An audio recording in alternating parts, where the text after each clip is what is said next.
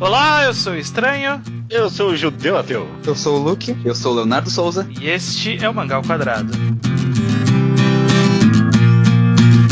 When you were young, you were the king of carrot flowers.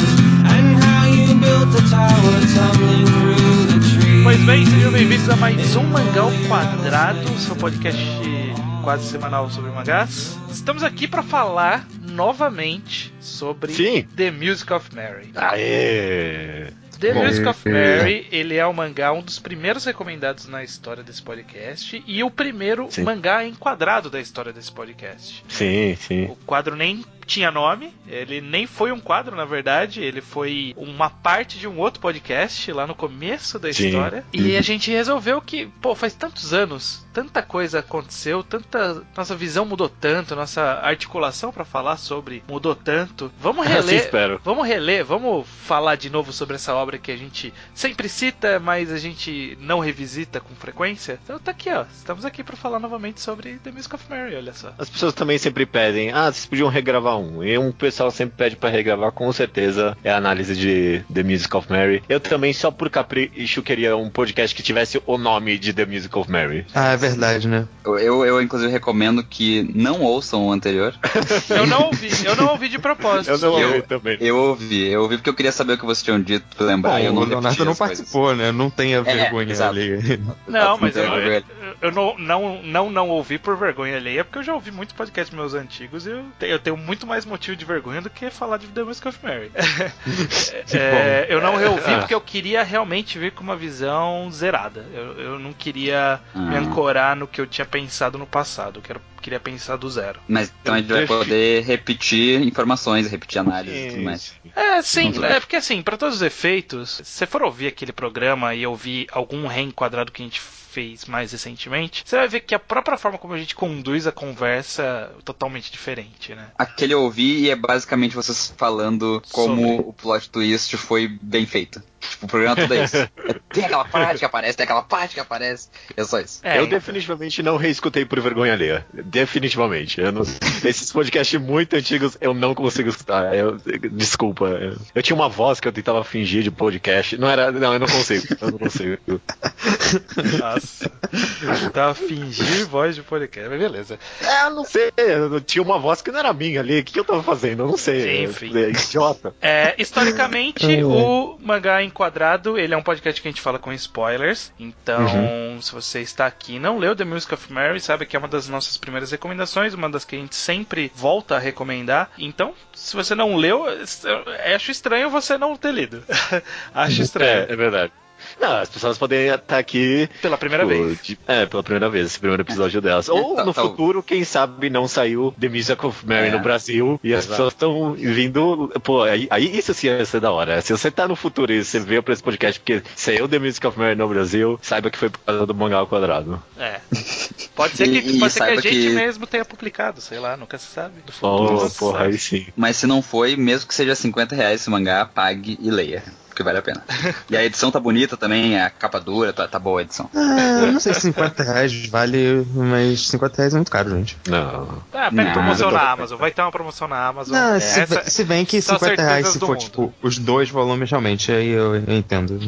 Uma edição completa, Enfim, 25 por volume. The Music of Mary é um mangá que foi publicado parte na revista Gentosha, parte na Sony Magazines, é, da editora Comic Burst. Um dos nossos favoritinhos autores aqui, o Usamaru Furuya. né? Ele, ele já fez vários outros mangás, a gente já fez uma magagrafia dele, inclusive. É, a gente já falou bastante sobre ele ao longo da história desse podcast. E hoje a gente vai revisitar The Music of Mary, essa obra de 2001, em dois volumes, beleza? Maravilha. Eu sei que muita gente que tá aqui nesse podcast, na verdade todo mundo, está relendo The Music of Mary, muito provavelmente depois de muito tempo, né? Sim. Sim. É, eu li um pouco depois de vocês, mas ainda assim já faz muito tempo. É difícil, eu tenho certeza que é difícil a gente revisitar a nossa visão da primeira leitura. É impossível você apagar a existência de um plot twist, tipo, é que nem você assistir qualquer filme que tem um plot twist, né? Sei lá, um Sexto Sentido, qualquer outro filme que tenha um grande Clube plot Luta, twist, Clube Clube da da Luta, Os Outros, Infiltrados, Infiltrados não, o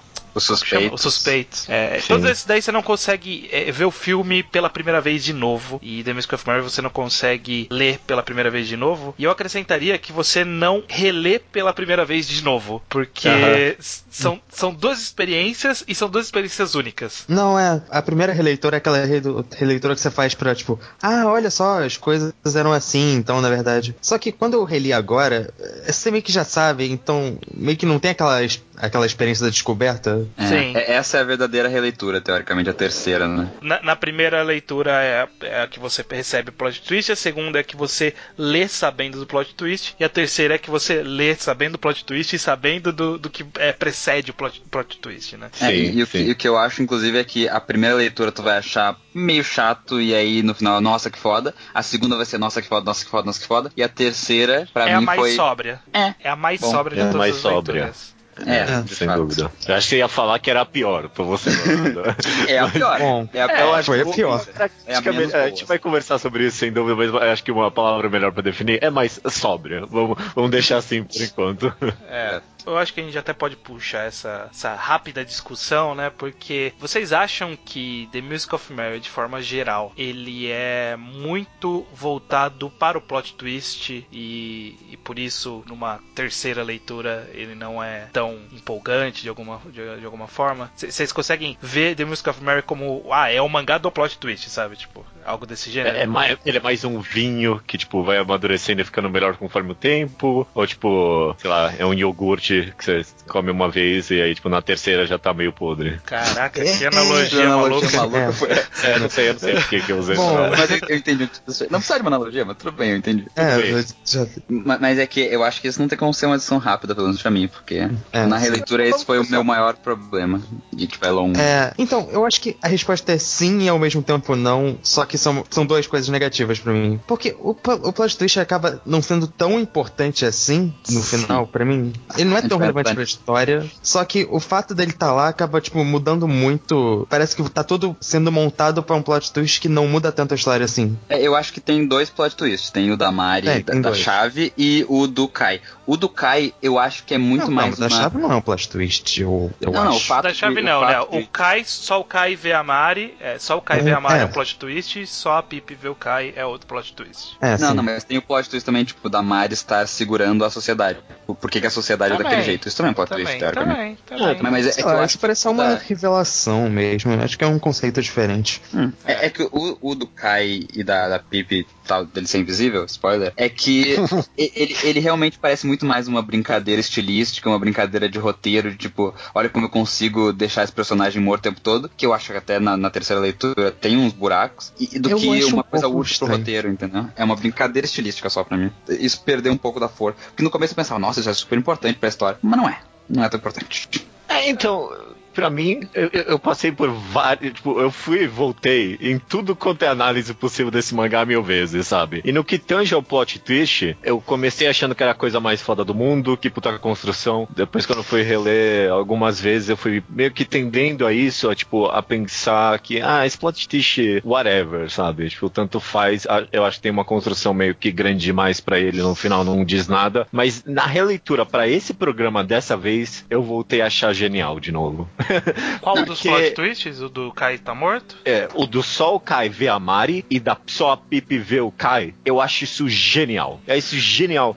Porque, tipo, tem tudo a ver com, tipo, religião e Deus e tudo mais, sabe? É. O fato de só esse cara ver, é, tipo, é, tem essa revelação inicial pra gente que, tipo, ó, ninguém via essa mulher, só esse cara surgiu ali no meio pra ver esse Deus. Só que não. E aí você já fica meio em choque, tipo, ó, ó, que puta conceito sobre religião e sobre a percepção que as pessoas têm de Deus e que, tipo, de talvez aquela Mari que, ela- que ele via nem era, tipo, uma coisa real. E aí, ainda por cima, além disso tudo, o fato de só a Pip ver o Kai é um comentário em cima de um comentário de novo. Porque, É. tipo, Eu- no final é que eu acho Eu, entendendo? eu acho que a parte do Eu. Kai é interessante em alguns lados. Eu gosto das, quando no final fala aquilo de ah, talvez no futuro alguém com um super olfato vai ver com uma flor que cheira muito bem ou coisa do tipo.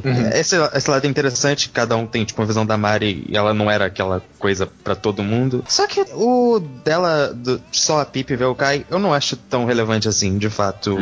É, e eu é, acho é, também. Eu Porque meio que o mangá também. não faz, não faz diferença pro mangá. Ele até, dá É. até uma desculpa que as pessoas percebiam que ele tava lá e por isso não fazia diferença. Então, sabe, as pessoas percebiam que ele tava lá. É, ele podia ser uma pessoa viva. Ele- é, é uma pessoa viva invisível, tá quase no mesmo. Eu vou, eu vou dizer que de toda, toda essa experiência de releitura, de revisitar The Music of Mary, essa foi a, a coisa que eu acho que ficou negativa pra mim de alguma forma. Eu não digo negativa, mas caiu a relevância ou, ou o charme, que é o fato do Kai, Uhum. tipo, tá morto. De todo, tudo que eu li, eu, eu até tive coisas que eu gostei mais relendo agora, mas isso especificamente eu acho que foi a única coisa que ficou abaixo de tudo, assim. Porque, assim, é, é interessantezinho, tipo, ah, é divertidinho, mas não tem muito propósito no final. Talvez possa ter uma análise em cima disso, e aí quando a gente chegar pra falar disso no final, a gente pode trazer algumas análises, vai ver o judeu ter uma releitura legal aí que a gente fica convencido. mas Eu- eu, eu tenho essa impressão que esse plot twist específico é meio gratuito. O outro, to- todos os outros, tipo, são partes da construção do mundo, são relevantes, são interessantes, são simbólicos, é, mas esse do Kai, É, eu, eu acho que eu concordo com o judeu, eu também acho genial, só que eu acho um genial desnecessário. Não sei se faz sentido. Mas tipo, É meio que bem bolado ele ter montado Ok. isso de uma forma coerente, né? Mas. Se eu puder argumentar só uma coisa aqui, é que eu acho que. Eu, eu só não acho que é de- não tem a ver com a história. Eu acho que a revelação. ta- Talvez ele tenha pecado um pouco demais, por exemplo, em colocar animais onde ele tava, pra justificar as pessoas falarem com ele, com ele né? E- e- Isso eu É. talvez achei que foi um pouquinho forçado. roubar um pouquinho, né? Isso É. roubar um pouquinho. Porque se não tivesse isso pra mim, e aí, sei lá, tô falando isso não é o mangá, mas se não tivesse isso, eu acharia genial, porque justamente porque seria que a Mari e todo mundo acreditava que esse cara via um deus, ao mesmo tempo que todo mundo acreditava na Pip, né? A Pip, todo mundo acreditava que ele via um deus, ao mesmo tempo que todo mundo tinha que acreditar na Pip que esse cara existia. Então, mas, mas é que eu acho que o bem problema genial. é que se não tivesse esses animais também, a história. Esse plot twist não ia fazer sentido, porque É, a- sim, a, narrativa inteira precisa que ele esteja percebido por alguém. eu acho que já não faz tanto sentido, na verdade, porque Eu também acho um pouco, Tipo, mas. enfim. pensa só, o Kai nunca conversou com ninguém e nunca percebeu que ele não existia. Tipo, ele nunca conversou com ninguém sem a Pip. E a Pip nunca Ah, percebeu você- que tudo que o você- falava ela tinha que traduzir. Você não assistiu Sexto Sentido? Os mortos só veem o que eles querem ver, cara. Eles percebem o que eles querem perceber. Mas ó, vamos, vamos, vamos então seguir o caminho clássico de, um- de falar sobre o mangá. A gente acabou se, se- se estendendo nessa primeira conversa, mas eu acho que a gente pode fazer todo o caminho clássico que é falar um pouco sobre ambientação, falar um pouco sobre arte, sobre os personagens e aí seguir sobre o enredo. uhum. É, Eu, só, eu só queria citar uma coisa né, que eu percebi nessa retor que eu achei muito explodidor de cabeça, que o primeiro quadro do mangá já dá esse spoiler do Kai ser invisível. O primeiro quadro são as borboletas voando sozinhas, e aí, tipo, o quadro seguinte é o, o Kai no meio delas. Então, tipo, ele tava ali, só que a gente não tava vendo. Aham. Hum, Isso eu achei muito foda. Quando eu fui reler, do capítulo 1 Me- ou do prólogo? Do prólogo ele tá Não. vivo, né? do, do 1 do 1, 1, 1, tipo, dele colorido ali e tal. Uma coisa que eu gostei é de como o twist de o Kai ver a Mari, ele nem parece um twist quando você já sabe, porque é tão óbvio, ele só, ela só É, aparece sim. quando, quando Sim. é no ponto de vista do Kai. E tipo, como Sim. que a gente não percebeu isso da primeira vez? É, isso, isso, isso é foda. Parece absurdo. É, vamos lá. Um- uma coisa, eu comentei por cima que eu teve algumas coisas que eu acabei gostando mais nessa releitura para esse podcast, nessa terceira leitura, por assim dizer. E eu acho que um dos aspectos que cresceu mais em mim, que aí eu acabei podendo prestar mais atenção, foi na construção do mundo, né, de, de Sim. The Music of Mary. É, Sim. O que, que vocês acharam dessa ambientação? Tanto de Pirit, quanto falar dessas outras ilhas, e de ter. tipo, a construção de mundo mesmo, né? de- Desse mundo perfeito, por assim dizer. Eu acho muito bom, cara. O esforço que o cara teve de de fato fazer uma utopia perfeita. Porque eu, eu meio que fui nessa releitura com o objetivo que meio que estragar essa utopia, sabe? Tipo, na minha cabeça, de tipo, no que que ela falha, sabe? Porque, tipo, por que alguém não escolheria isso, sabe? E todas as aspectos na, so- na nossa sociedade que a gente meio vê como inválidos, são meio que corrigidos nessa sociedade. Essa ideia de ganância, sabe? Tudo é resolvido. O, o respeito absoluto por religião, por gênero, sexualidade, raça, tudo, cara. Eu, eu vejo um trabalho muito minucioso do cara realmente tentar criar uma, tipo, uma utopia, sabe? É, eu vejo esse trabalho, mas eu não consigo. Tipo, eu consegui estragar na minha cabeça a utopia. Que, tipo, ele acaba sendo muito retrógrado e, e conservador no- na opinião dele, tipo, um mundo perfeito. Porque ele, ele tem uma ideia meio ateísta, só que ao mesmo tempo é um ateísmo meio melancólico, pessimista, assim, tipo, Deus não existe. Mas se ele existisse, o mundo seria muito melhor, porque Deus tá certo. E tu não pode cobiçar a mulher do próximo. E tu não pode ter. Tipo, tem uma ilha que é feita pra fazer filho, e só nessa ilha pode casar, pode ficar dois homens, porque nas outras ilhas é natural que ficam homens e mulheres. Tá entendendo? Eu acho ele muito conservador em vários pontos, nesse sentido de criar um- a utopia perfeita. Eu não sei, eu não sei, eu não consigo ver se isso é um problema ou não, porque ele deixou bem claro que o mundo todo é uma utopia, mas cada ilha tem a sua utopia, a sua forma de, de relacionar como sociedade de forma geral e, e muitas com a sexualidade, inclusive. Como é o caso dessas ilhas aí que você ah, pode casar mulher com mulher, homem com homem na ilha, mas eles vão lá pro meio para se procriar. Pode ser que tenha alguma ilha que tá- todo mundo é livre, não tem preocupação com procriação. Pode ter, pode ter, sabe? Eu, eu consigo ver a reclamação de que, ah, é um pouco retrógrado pensar que, sei lá, homem, mulher e, e etc. Mas eu não sei. Tem eu uma, tem uma como frase funciona. que ele fala literalmente, tipo, naturalmente homens ficam, só homens ficam É, mulheres. Eu, eu Nessa percebi isso, eu, eu- eu percebi é, essa eu tradução percebi, bem eu esquisita percebi aí uma, também. um- uma interrogação, exclamação, quando É, tipo, é. homens, homens casam com homens. Aí, tipo, hã? Interrogação, sabe? Tipo, Sim. tinha né, no texto. Sim, sim, sim. Eu não sei o que, que é, se essa é alguma tradução, o que, que é, eu não entendi direito isso. Uhum. Mas, tipo, na minha cabeça, é, e talvez é, é, eu desejando isso dentro do mangá, tipo, mesmo em Pirit, a, a ideia é que não tinha um preconceito, entendeu? E, tipo, É, pra mim, mais ou me menos. passou, se- passou essa ideia. Tipo, o mangá não mostra gay apanhando na rua em Pirit, sabe? Você não imagina É, isso mas acontecendo. esse não é o, mas esse não é o único modo de ser preconceituoso, né? É, Não, não, claro, Mas, que, claro eu- que não. Eu, o- Mas- mas a, o- a minha defesa pra isso acontecer é que, sei lá, de todas as mazelas do mundo que ele tenta eliminar, em 2001, embora existisse essa mazela, a atenção que, que era dada, por exemplo, à tolerância sexual, ou de gênero, ou qualquer coisa relativa a esse aspecto específico da sociedade, ele era menos relevante naquela época, 2001, sabe? Eu, eu, eu Sim, não, é, eu eu não consigo isso, ver mas é essa que- discussão acontecendo naquela época no Japão ainda. Então, tipo, eu Sim. entendo que acaba sendo uma visão de seu país, de sua época, a ausência Ele não é disso. tão progressista quanto poderia ser. Mas, é, mas eu não vejo isso nem como um um pouco, demérito. eu. Eu não vejo isso como um demérito. Não, eu não vejo como demérito pra obra, eu vejo como demérito pra utopia dele. Filosoficamente, eu acho que ele errou um pouco nessa utopia, porque não, não é só isso. Eu sinto outros, outras coisas conservadoras dentro da história. E, tipo, eu entendo que é mais fácil fazer assim. É mais fácil fazer um mundo perfeito que tu segue as regras de Deus. Regra de Deus é o básico de estar certo, tá ligado? E aí é, é realmente mais fácil criar uma utopia assim. E tipo, e tem o fato de ele mostrar no fim que essa utopia é meio errada, mais ou menos, só que não, que aí ele pode dizer, não, eu não penso isso, só porque é, é o mundo perfeito, o mundo perfeito é escroto mesmo, sabe? Não sei, cara. Desculpa aí, estranho, quebrar um pouco sua linha narrativa aí do podcast, mas eu achei uma conversa justamente interessante, porque eu não acho necessariamente que você tá falando sobre ser muito conservador e sobre esse mundo que ele criou, seguir muito as regras de Deus, mas quando eu leio, eu não penso tipo, muito nisso, nesse mundo específico, porque justamente que cada região tinha uma forma diferente de ver Deus e tinha um enorme respeito mútuo entre essas regiões, sabe? Quando todo mundo vai lá, tipo, meio que adorar, entre aspas, o mesmo Deus, sabe? Tudo. Aí eles vão lá e, tipo, olha que forma interessante de rezar entre as pessoas. Ou mesmo coisas que, em tese, para a própria sociedade deveriam ser algo contra Deus, eles não necessariamente eliminam. Então, tipo, tinha as pessoas que criavam é, próteses e tinham que uma certa vergonha da sociedade, mas as pessoas que entendiam, e praticamente todo mundo entendia a religião, aceitava aquilo como algo natural, sabe? É que eu acho que é- ele toma um caminho fácil de, tipo, criar um mundo perfeito onde as coisas são simplistas. A- As Mas coisas. essa é a não- ideia. Não, mas essa é a ideia Essa é do a mangá. ideia. Essa é a ideia Não, do eu sei, mangá, mas é só ser simplista. ainda assim eu não acho que é uma utopia, porque, tipo, não é que todo mundo se respeita porque as pessoas se entendem. É porque, tipo, simplesmente não tem ninguém que pensa diferente. Eles vivem numa Não, merda é. de uma ditadura. Não, mas tipo, não, mas- não é mas mundo. Não, não é é, que então- ninguém pensa diferente, é que tem um respeito pelo pensamento diferente. Não, mas Essa é a não, ideia não dessa existe outra pensamento diferente. Não, eu não vi, tipo, não tem uma pessoa que não acredita na Mari. Ou Mary. Ou sei lá, a Pip, quando ela. Quando a música da Mary some, ela começa a ficar mais rebelde. Tipo, talvez essa seja a Pip de verdade. E ela não pode ser ela mesma porque ela tem esse respeito.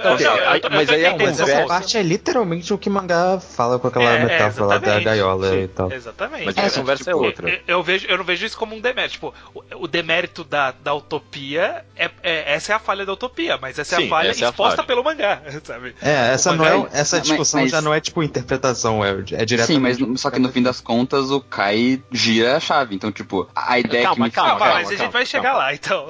Tá, tá, antes, disso, antes disso, uma, última coisa que me irritou um pouquinho. Foi, tipo, no momento que a música da Mary começou a, a, tipo, liberar as pessoas, uma das primeiras cenas que ele mostra é o cara dizendo, ah, eu, eu ainda sou apaixonado pela menina lá que tu casou, eu posso ficar com ela. E isso pra mim parece uma coisa meio, tipo, não cobiçarás a mulher do próximo, e o autor dizendo que isso é uma coisa mal, malvada, entendeu? Não, E eu, acho, isso um que, a- pouco acho que a coisa Não, eu malvada acho é que- você ser tarado sexual sem respeito pela pessoa. É, eu não, Ele não é vejo isso barato, como algo pode. religioso cristão. Eu vejo só, tipo, como uma sociedade em que não tem inveja. Em que, tipo, o cara tentou conquistar aquela mulher, ele não conseguiu e, tipo, teve zero rancor por ela. Porque, tipo, não é uma posse dele, entendeu? É assim que eu invejo, é assim que eu vejo essa utopia dele. Sabe, até umas coisas que em tese seriam contra a religião são glorificadas pela sociedade, como por exemplo a pesquisa pela tecnologia. As pessoas meio que sabem que é errado, mas elas não negam isso às pessoas. Por isso que eu, eu, eu- apreciei muito o trabalho dele de construir essa utopia. Porque quando eu leio, quando eu releio muito, eu de fato vejo aquele lugar como um lugar perfeito, com, é claro, o viés que a gente vai conversar aí sobre livre-arbítrio e tudo mais, né? É, é, eu, eu, eu, eu tese, então. O ponto é que, o que eu tava tentando trazer desde o começo é que não só a construção da utopia, mas eu acho que a própria construção da sociedade, do funcionamento da sociedade, do funcionamento da ilha como um todo, do, sei lá, da existência do, do lugar, no fundo da terra, que, que é o negócio que gera energia pra todo mundo e Hum. que tem castas, você precisa ser um cara específico pra poder entrar no, naquela sala de máquinas e só alguns caras podem pesquisar tecnologia passada e existe tecnologia passada. E essa ilha é a ilha da engrenagem, mas tem a ilha da flu- fruta, tem a ilha do tecido, etc. Tipo, é- essa construção como um todo eu Uhum. achei bem rica nessa releitura. Eu, eu- eu- eu notei o como ele se preocupou em como que isso aqui funciona. Tipo, só tem engrenagem aqui, como caralho essa sociedade funciona? Então, tipo, vamos expandir. Eu, eu acho, eu achei isso bem interessante de forma geral. Sim, esse mangá ele é categorizado por muita gente como Clockwork Punk, mas é o único Clockwork Punk da história que eu conheço. Deve ter outros, né? Mas, tipo, é o único que eu consigo visionar de fato uma sociedade que avançou tecnologicamente só com engrenagens, sabe? Até o robô é de engrenagem, né? Tipo, tem um pouquinho de É. eletricidade lá, mas é o robô de engrenagem. Eu só queria dizer Ah, que eu tá, concordo que a construção do, do universo é bem, é bem complexa. Eu acho a filosofia um pouco simplista, mas eu acho a construção complexa. Que ele coloca, tipo, até coisas que não são tão relevantes, tipo essa ilha que as pessoas só fazem sexo o tempo todo, tipo, que eles vão fazer sexo. É, uma, é uma, um conceito que não acrescenta tanto na- no plot, mas, tipo, é interessante ver que ele se deu ao trabalho de pensar nisso, sabe? Que se é um mundo tão perfeito assim, que talvez as pessoas não sejam, não tenham essa luxúria tão expressada, e aí tem esse lugar onde isso é expressado. É, eu, eu gosto muito quando tem só essas pequenas sinopses de outras ilhas e, tipo, te levanta várias ideias sobre como funciona a sociedade. Então, essa sociedade que os homens casam com os homens e as mulheres com as mulheres levanta mil dúvidas. Ele só joga ali, só planta. Ou aquela parte que ele constrói um pouco mais sobre a cidade das frutas, né?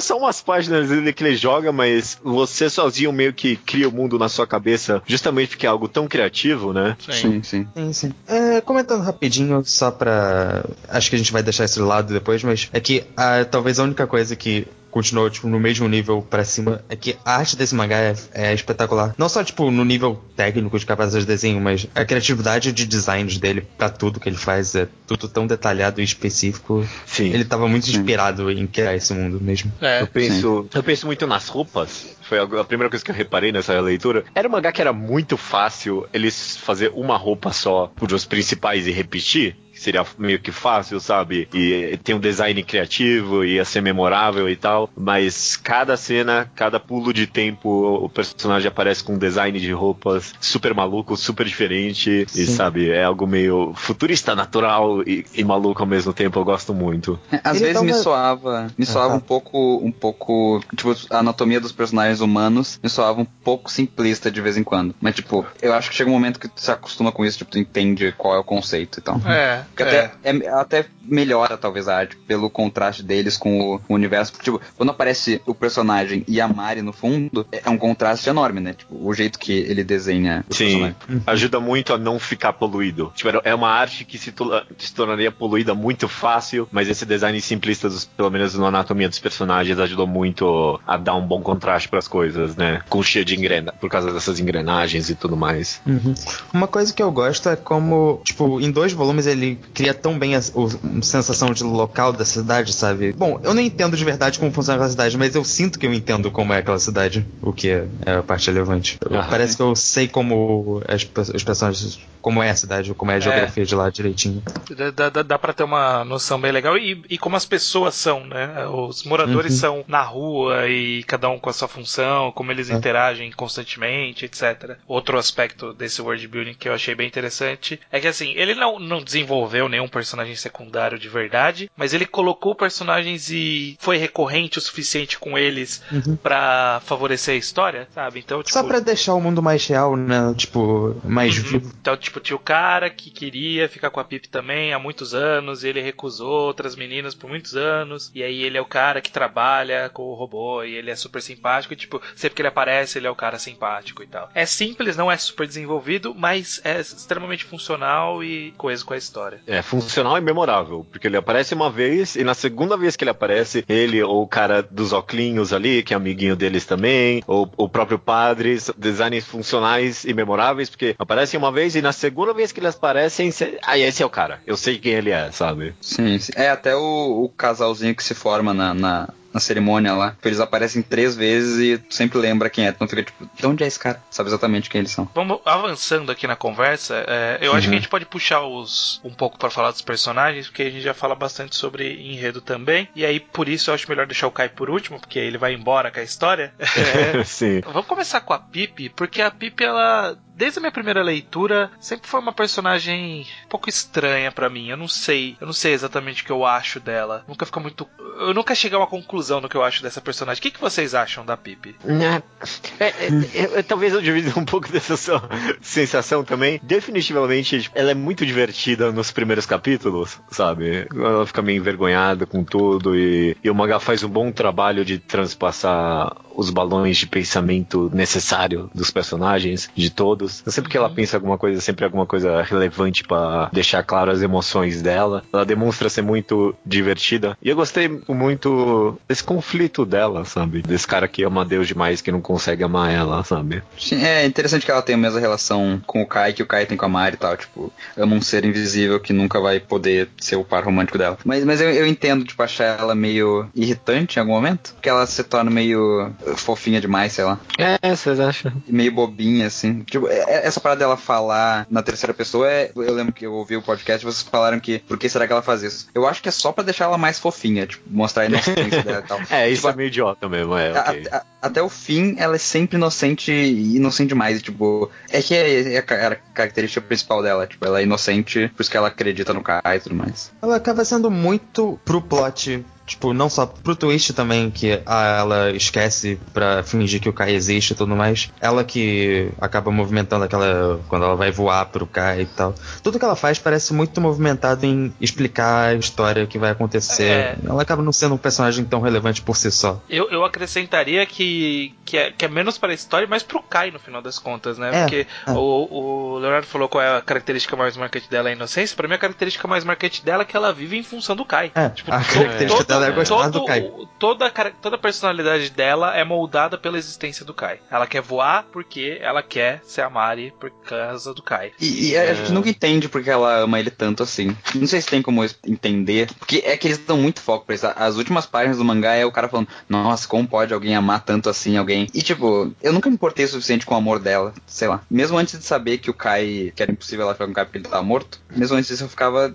Não entendi bem porque que ela. ela, é, tipo, ela a fala, gente não sabe "Nossa, por que ela ama, né? A gente sabe que tipo, ela ama. Desde o começo tá claro que ela ama ele, mas tipo, por que ela ama nunca foi trabalhado. Não sei se precisa também, tá discutindo se precisa, mas eu acho que por não ser trabalhado, acaba deixando ela como uma personagem um pouco aquém do que ela poderia ser, sabe? Tipo, ela poderia ter Exato. ter um arco mais interessante, ela tem um arco que é um arco que gira em torno do Kai o tempo todo. Sim, É. esse arco de rebeldia dela querer voar seria mais interessante se fosse, tipo, focado nisso. Porque ela, ela gosta do Kai basicamente porque ele é cool. Ela fala, nossa, olha como ele parece cool. Olha, ele fala cool. Nossa, ele é muito cool. E é só isso, tá ligado? É, se a pergunta é se era necessária, acho que no final das contas sim, porque todos os personagens têm meio que conflitos fantasiosos, conflitos fantasiosos, mas é, é crível e você se relaciona com eles porque são conflitos reais no final das contas, sabe? São baseados em fantasia, mas são conflitos reais. Então, conflito com a religião, conflito com a existência, conflito com o livre-arbítrio. E parece que aqui, tipo, era pra ser um conflito meio amoroso, só que justamente porque não foi construído, ela acabou ficando parecendo rasa mesmo, no final das contas, sabe? Ela tem uma profundidade que o, co- o autor coloca ali, justamente nessa relação dela amar um cara que ama Deus demais, mas não é o bastante, sabe? E ela acaba parecendo meio, meio rasa no final das contas, parando pra pensar agora. Acaba conduzindo a história, mas na verdade ela acaba conduzindo o Kai que conduz a história. Uhum, exato. Parando pra pensar, até tipo, o personagem do padre tem um conflito mais direto à essência do personagem do que a Pipe, sabe? Porque a gente nunca descobre qual é a essência dela. Tipo, a essência do padre a gente entende logo indire diretamente e ela é colocada em conflito, tipo, no segundo volume ou no finalzinho do primeiro, eu não lembro agora. Não, não sei. Ah, Só que a Pipe, a Pipe a gente nunca sabe qual é a essência dela, assim, além do fato de que ela ama o Kai. Talvez essa seja a essência dela e o que é tornar ela um pouco rasa, porque né, a gente sabe que uma pessoa que vive em função da outra é, é bem rasa. Não, até, até poderia ser interessante. Sei lá, o Pum Pum veio um pouco em função da Aiko por um tempo no mangá e é interessante. Só que eu acho que tem que ser bem construído, bem desenvolvido e tal. Porque o Kai meio que não liga muito pra ela. No final ele fala, ah, se eu pudesse eu ficava e casava contigo. Eu fico, hum, ficava mesmo? Não sei. Porque Ele, ele sempre tratou ela com uma frieza fodida. Aquele drama final dele parece um pouco distante de como ele age no mangá, né? É. É. Se bem que eu gostei da Pipe nesse momento. Quando ela começa a gritar e a xingar ele, quando ele tá partindo no Sim. navio. Mas se desse seu babaca, por que você falou isso, sabe? tipo, ficava quieto. É- Que é- é, escroto, tipo, né? Últimas palavras escrotas, cara. Se era pra falar isso, não falava. sabe? É, é porque, tipo, pra ele era a última palavra da vida dele. Ele sacou a importância. Se ela tivesse sacado, ela entenderia. Tipo, ele tinha que falar pra ela a verdade, no fim das contas. Pra ele se sentir bem com- consigo mesmo, então. Outros personagens, eu acho que não tem nenhum outro que é grande personagem Tem, relevante tem além um, do Kai, tem um personagem que eu adoro. o padre. É o padre? Não, eu ia dizer o Ibok, que é o Qual? menino que dança pra. Ele dança pra, pra. Eu adoro esse menino. É genial. tipo, tá todo mundo conversando, falando um negócio sério, quando vê, meu Deus, o Ibok está dançando. Ele bota uma flor na boca e começa a E dançar. ninguém percebeu, assim, tipo, Exato, até muito depois. que merda. o Ibok. Você anotou esse nome só pra poder comentar do Ibok, não é possível. Exato, exato. Eu tô com a página aberta aqui, na verdade. Mas eu acho que o outro, outro personagem que tem algum arco narrativo dentro dessa história e tem uma relevância. Eu lembro que a gente comentou no podcast anterior, porque eu lembro que eu gostei bastante dele também na primeira leitura e releitura, que é o padre, né? O padre Gulli. Uhum. Bom, eu gosto bastante porque ele é. Ele é construído. Tipo, ele é muito sutil, mas ele é construído, sabe? Tipo, Uhum. ele tem, ele tem um. Não tem um passado, mas ele tem uma personalidade, ele tem um papel e ele tem uma. Um desenvolvimento, um arco de acontecimento ali que Sim, modifica ele. E, tipo, é muito segundo plano, mas ao mesmo tempo é relevante, principalmente pra discussão de religião da história, né? Todo o fato de ele ser um devoto a, a, Mary, que é a, a, a E deusa. descobrir que o deus dele é cruel, né? E aí descobri, tipo, e aí, mas assim, E mais já- que isso. mais que isso, né? Ele é um devoto e ele é um cientista ao mesmo tempo. Eu acho isso fantástico como criação de personagem. Tipo, ele é um cara que ele explora a tecnologia, porque pra ele explorar a tecnologia é explorar as criações Não, de Deus, os limites de Deus e etc. O que é costuma ser bem contrário ao que as religiões né, no nosso mundo prega, né? Tipo, Ah, tem, que, tem que se focar Não na religião. exatamente. É, mais ou Exatamente. menos. Porque, tipo, acho que muitos dos grandes cientistas do mundo começaram com o apoio da igreja, não tem isso? É, Não, É. é, do Vaticano tem Mas maior, não, tipo, ou- astro...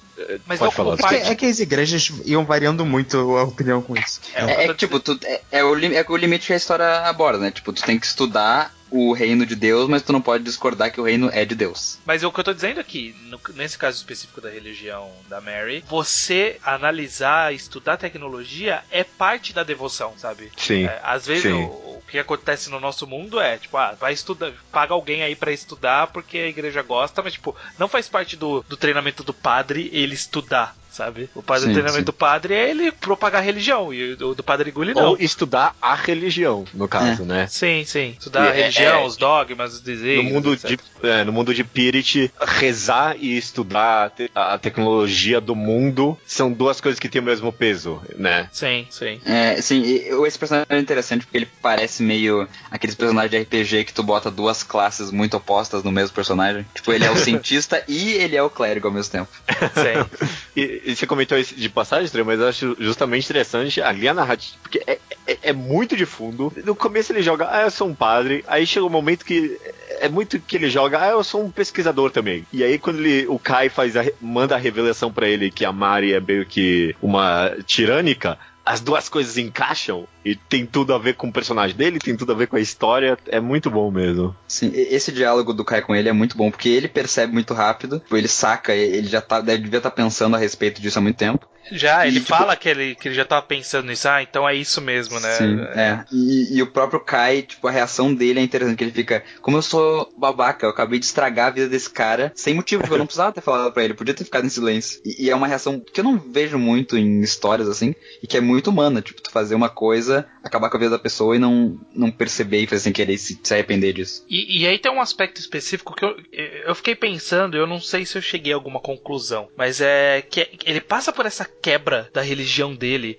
que ele chora, né? Que é as lágrimas do Padre Gulli, eu acho que é o nome do capítulo, inclusive, que é, que é quando ele sabe que ela é uma tirânica e que ele cria esse conflito entre a religião, entre ele buscar o progresso e, e ao mesmo tempo a devoção dele limita o progresso. E aí, tipo, no final, ele ainda é um padre, e aí, tipo, a gente não viu o que, que aconteceu entre essa quebra e ele permanecer sendo padre 60 anos depois, 50 anos depois. E aí eu, e aí eu fiquei, será que ele meio que teve que se conformar meio que a mando da Mary, né? Tipo, ah, é isso, né? Todo, esse mundo, todo mundo é. tudo- ah, os seus sentimentos são manipulados pela Mary, né? Como a gente percebeu. Que, tipo, você não pode sentir raiva, você não pode sentir na, coisas Inveja, específicas, luxúria, inveja. nada. é. Então, tipo, será que ele meio que foi forçado a se conformar com isso? Ou será que ele encontrou a resposta de alguma forma? Não, e isso faz muito sentido porque o, a, a música da América começa a acabar quando dá a virada do ano. E é bem na virada do ano que ele começa a chorar e, e questionar a própria religião. Então é bem possível que nesse momento ele questionou porque a Mari deixou, porque a música dela acabou. E aí depois ele começou a.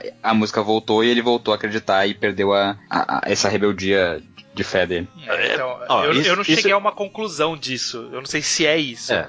Mas Pra é interessante ficar no ar, né? Então, isso, isso fica muito nebuloso quando a gente começa a falar de livre-arbítrio, né? Tipo, do quão ele escolheu ou não fazer alguma coisa. Mas deixando isso de lado, o que eu interpretei foi que quando ele fala que o sorriso da Mari é cruel e bondoso ao mesmo tempo, é que é cruel no sentido de que barra o avanço da humanidade. Tipo, ele deu meio que a própria resposta ao mangá. Ele acha cruel, impediu o avanço da humanidade, mas se essa é a conclusão de Deus, de que é melhor impedir o avanço mesmo, que seja, sabe? Ele aceita isso. Então a gente vê ele continuando a ser padre, mas a gente não necessariamente vê ele continuando a ser um pesquisador, né? No caso.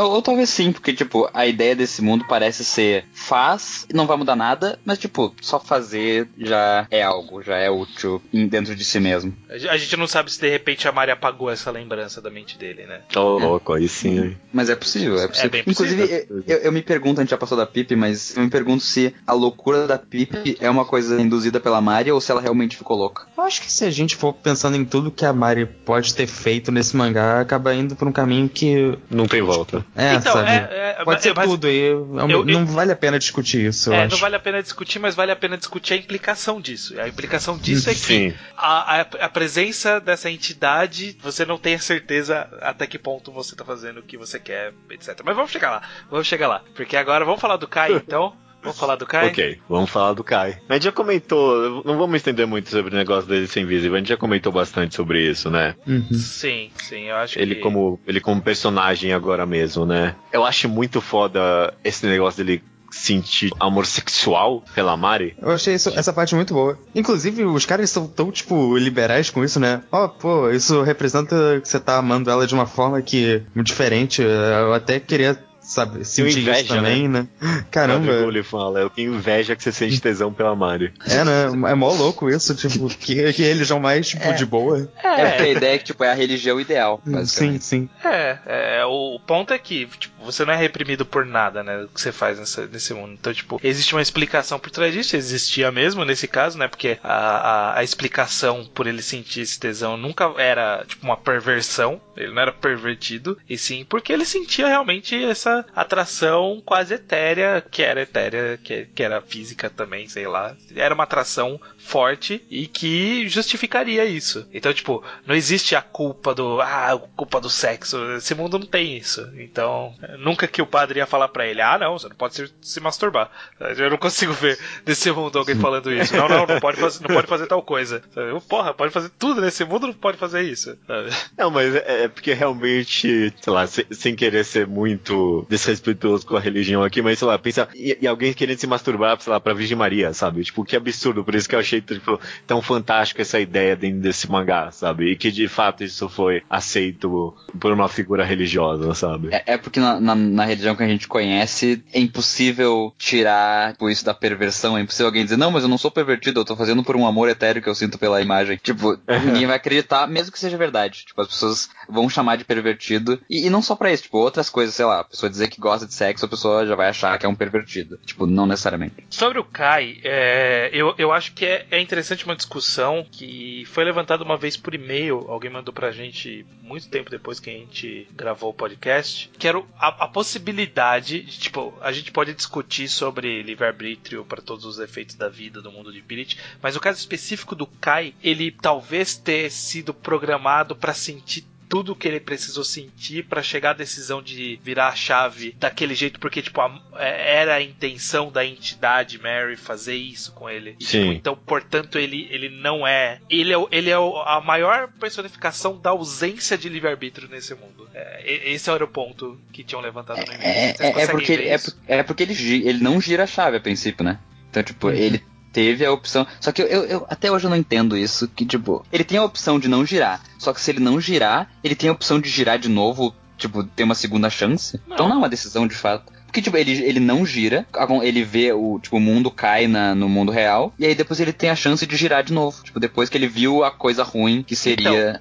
Mas, é- É, mas ele- esse viu, eu acho que ele não viveu isso. Ele viu. É. Acho que tipo foi uma enxurrada de visão que a que as Que entidades todas lá Sim. mandaram Tá, pra e- ele pra meio que convencer ele, sabe? Mó trapaça é, também, mas né? e- Tipo... é, isso é uma trapaça fodida, então. Porque eles Pois falam, é, ah, esse não. é o ponto. é- é- ah, é, o. A, todo, toda vez o humano pode escolher. Então, tipo, se ele tivesse girado a chave, eles tinham que mostrar todo uma, tipo, um, segmento mostrando as coisas escrotas desse mundo de Pirit. Como tudo era chato e tudo Exato. mais. né? E aí depois ele tem a chance de não girar. Mas nu- eles nunca fariam isso, porque são os filhos da puta. Então, essa conversa do livre-arbítrio do Kai, acho que é uma das conversas mais interessantes, talvez, pra desse mangá, porque quando eu olho em retrospecto o mangá, esse negócio do Kai, ele é durante o mangá inteiro, principalmente com esse negócio dele sentir tesão pela Mari, talvez o único personagem que está livre das rédeas de controle do livre-arbítrio, porque, por exemplo, no comecinho do mangá, a Pipi fica chorando ali pra ele, e ele tem uns pensamentos meio egoístas, tipo, ah, eu, devia, eu tinha que ter vindo aqui sozinho, ou em, em alguns outros momentos também, por exemplo, com o Padre Gulli ali, ele fica meio, ai, puta que merda que eu fiz aqui, sabe? Ele meio que o único personagem que tem meio que esses pensamentos negativos, então acho que durante o mangá, talvez ele é um dos poucos personagens que tem meio que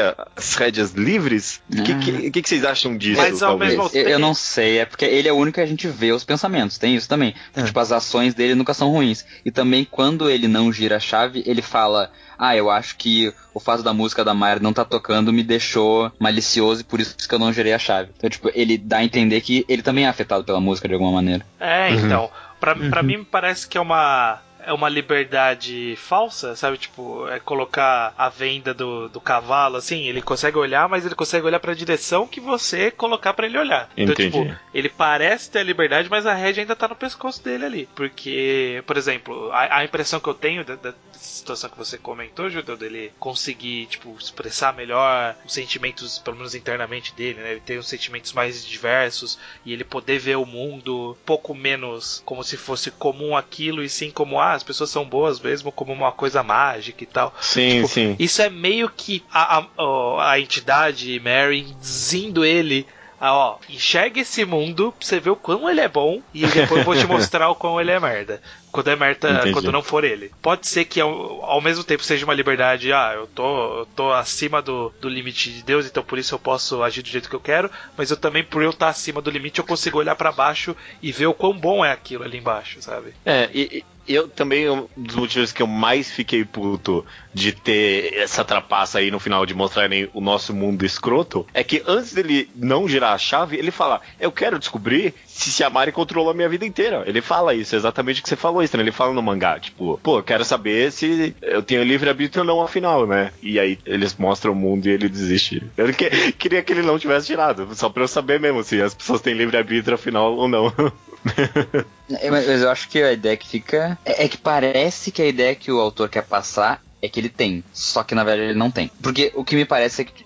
É outra coisa retrógrada do, do, do autor nesse momento. Que ele mostra só as coisas ruins e parece a minha avó falando: esse mundo tá perdido, tem guerra, tem pessoa brigando, absurdo, essas mulheres que bebem. Parece uma coisa meio. Ele tá. Olha como o mundo é uma bosta. E tipo, é fácil dizer que o mundo é uma bosta olhando só pelo lado ruim do mundo, realmente.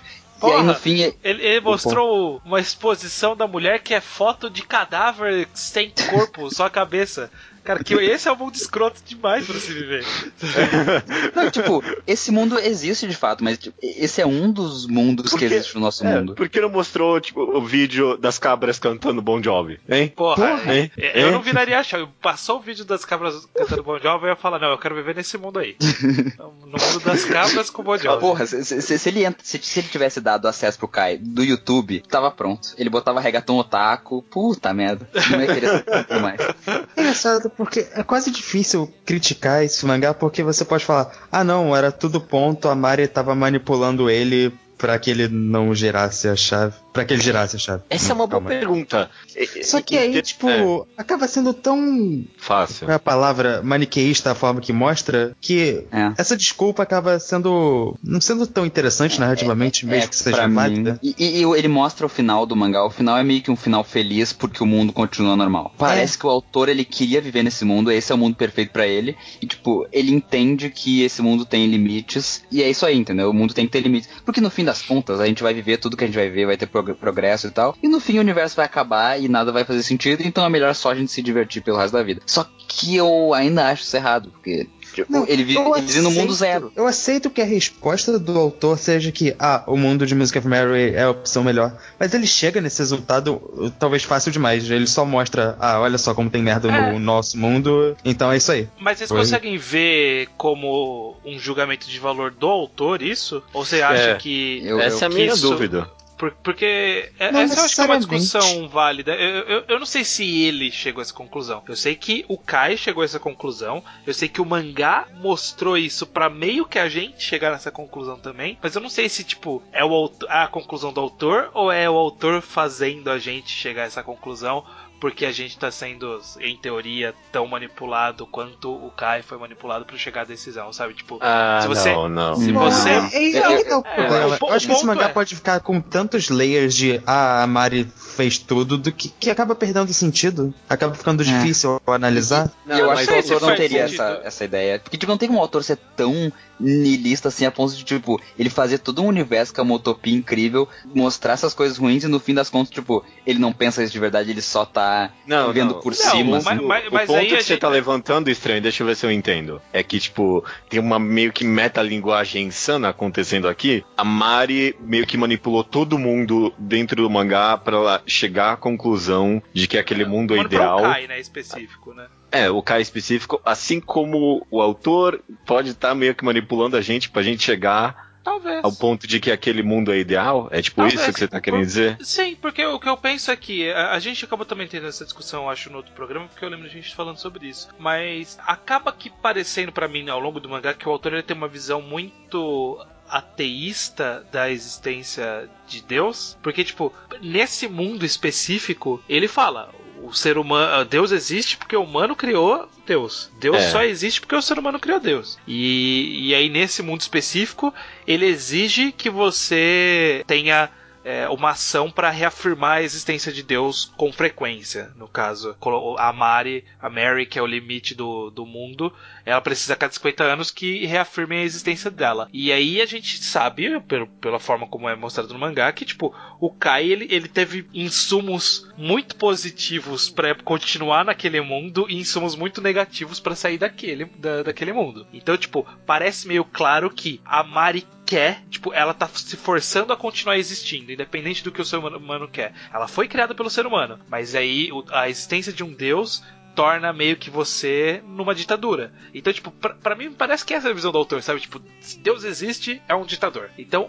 Hum. eu, eu não consigo ver ele, ele, ah, não, eu acho que Deus tem que existir e o nosso mundo tem que ser maravilhoso e blá blá blá blá. blá. Eu, eu consigo ver exatamente isso que tu falou. Porque, tipo, eu acho que ele é ateísta de fato, só que ele queria não ser. Tanto que tem uma cena que o Kai fala: Eu só queria rezar. Eu não queria saber essas coisas do que eu sei, ter ser o escolhido e tal. Eu só queria adorar a Mary. O autor parece que tem inveja de quem acredita em Deus e ele acha Não, mas que. até eu também tenho. Não, ok, mas só que ele, ele pensa o seguinte: Deus tinha que. Não é, não é Deus existe e temos que acreditar nele. É, Deus tinha que existir para o mundo ser bom, porque o mundo é uma merda sem Deus. Porque, e, tipo, de fato Deus não existe, mas eu fico triste por isso. Essa pra mim parece ser a visão do autor. É, não sei, não sei, não sei. É discutível, pode ser. É Eu um- gostei é uma muito da visão. sua análise, sim, estranho. Essa ideia. Porque de fato, parece que o objetivo era criar, tipo, uma nova.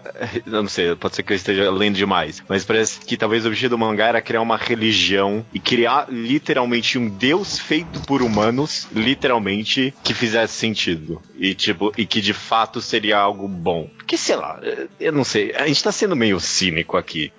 Mas, cara.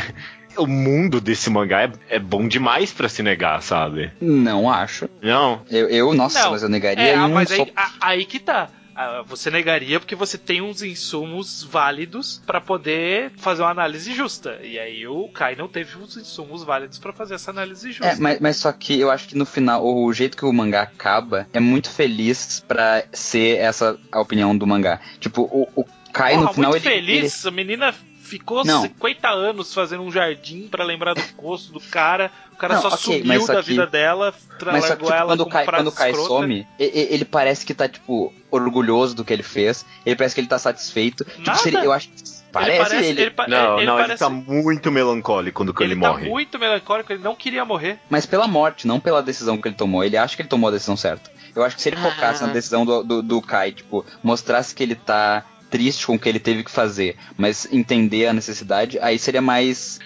mais o mangá neutro, também lá. mim mostra muito do problema. Se tem um grande comentário sobre religião pra mim também é o problema do fanatismo religioso extremo. Tipo, se tem um problema nessa sociedade é justamente isso, sabe? Que é mostrado na relação da Pipi com o Kai. Porque tipo, o cara era tão religioso, mas tão religioso que ele acabou machucando as pessoas em volta dele, sabe? Ele não viu a pessoa que amava ele, sabe? Mas tu acha que E- no fim o mangá faz esse julgamento dele? Porque pra mim parece que no eu fim ele que é um herói. que eu acho que meio que sim, porque a mesma conversa tem em cima da Pipe, que ela era tão amava tão amava tão religiosamente essa figura do Kai que ela ficou literalmente insana. Então, pra mim um dos quadros mais pesados desse mangá ela abraçando o cadáver do Kai, e era um cadáver mesmo, e as pessoas estão em volta em choque, e pra mim isso é tipo uma pequena, não sei, talvez eu esteja lendo demais, mas pra mim é uma pequena piscada do mangá pra falando, ó, isso aqui tá meio cagado.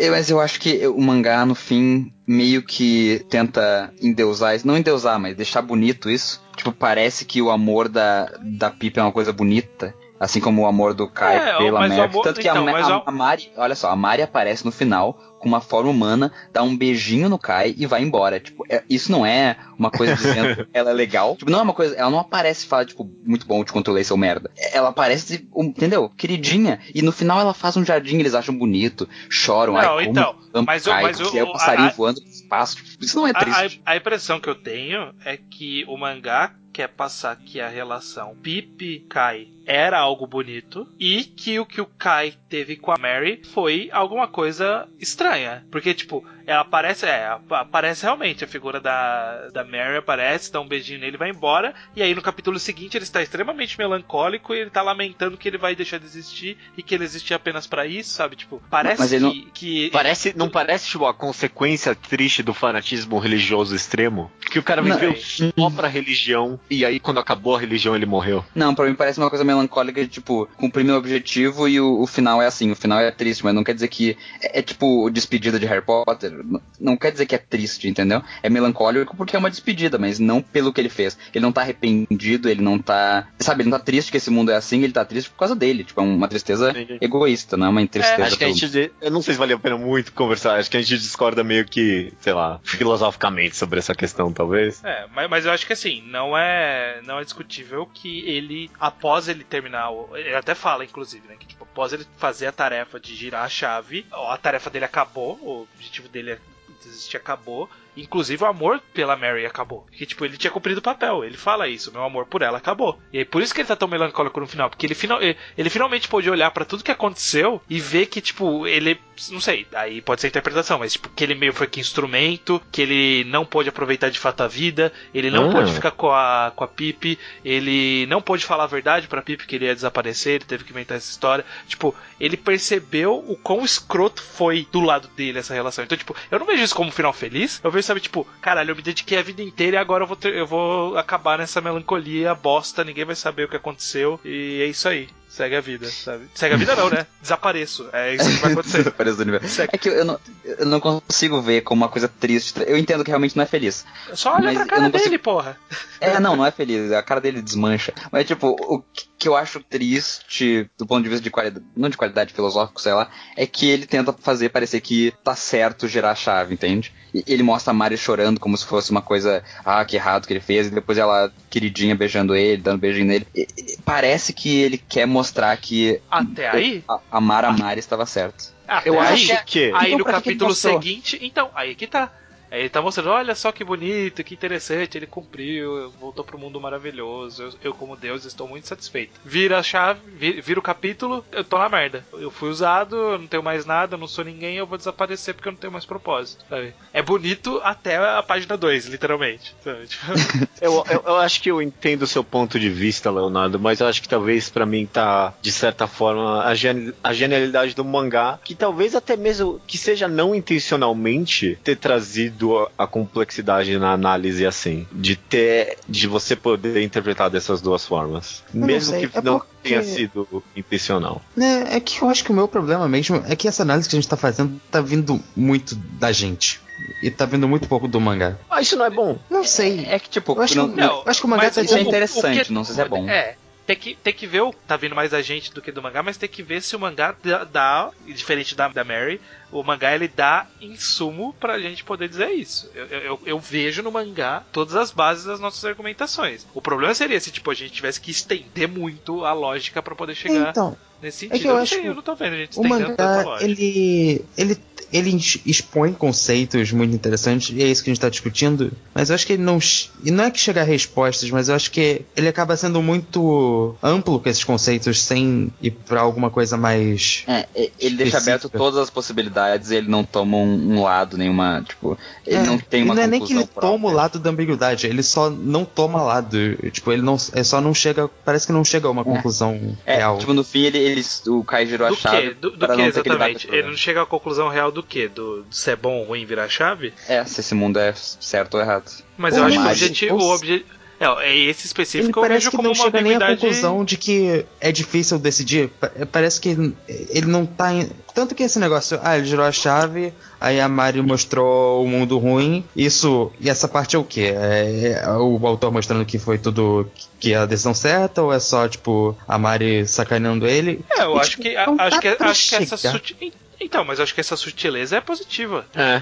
Pra Sei mim se- também. É porque tem a cara de ser óbvio, mas eu acho que o- tipo, o mangá mostra a autociência bastante, porque, porra, antes do Kai girar a chave, ele fala, porra, será que eu tô sendo controlado? Sabe, o mangá, ele, ele tem essa autociência. Então, tipo, parece que é óbvio que ele tá dando a resposta, mas eu acho que ele dá, sim, abertura o suficiente pra você dar, para você ter a análise oposta. Eu acho que Eu tinha que deixar o dá- final em aberto, então. Porque, tipo, ele coloca essa questão antes da resposta, depois ele dá a resposta. A, a ideia lógica que a gente tem disso é.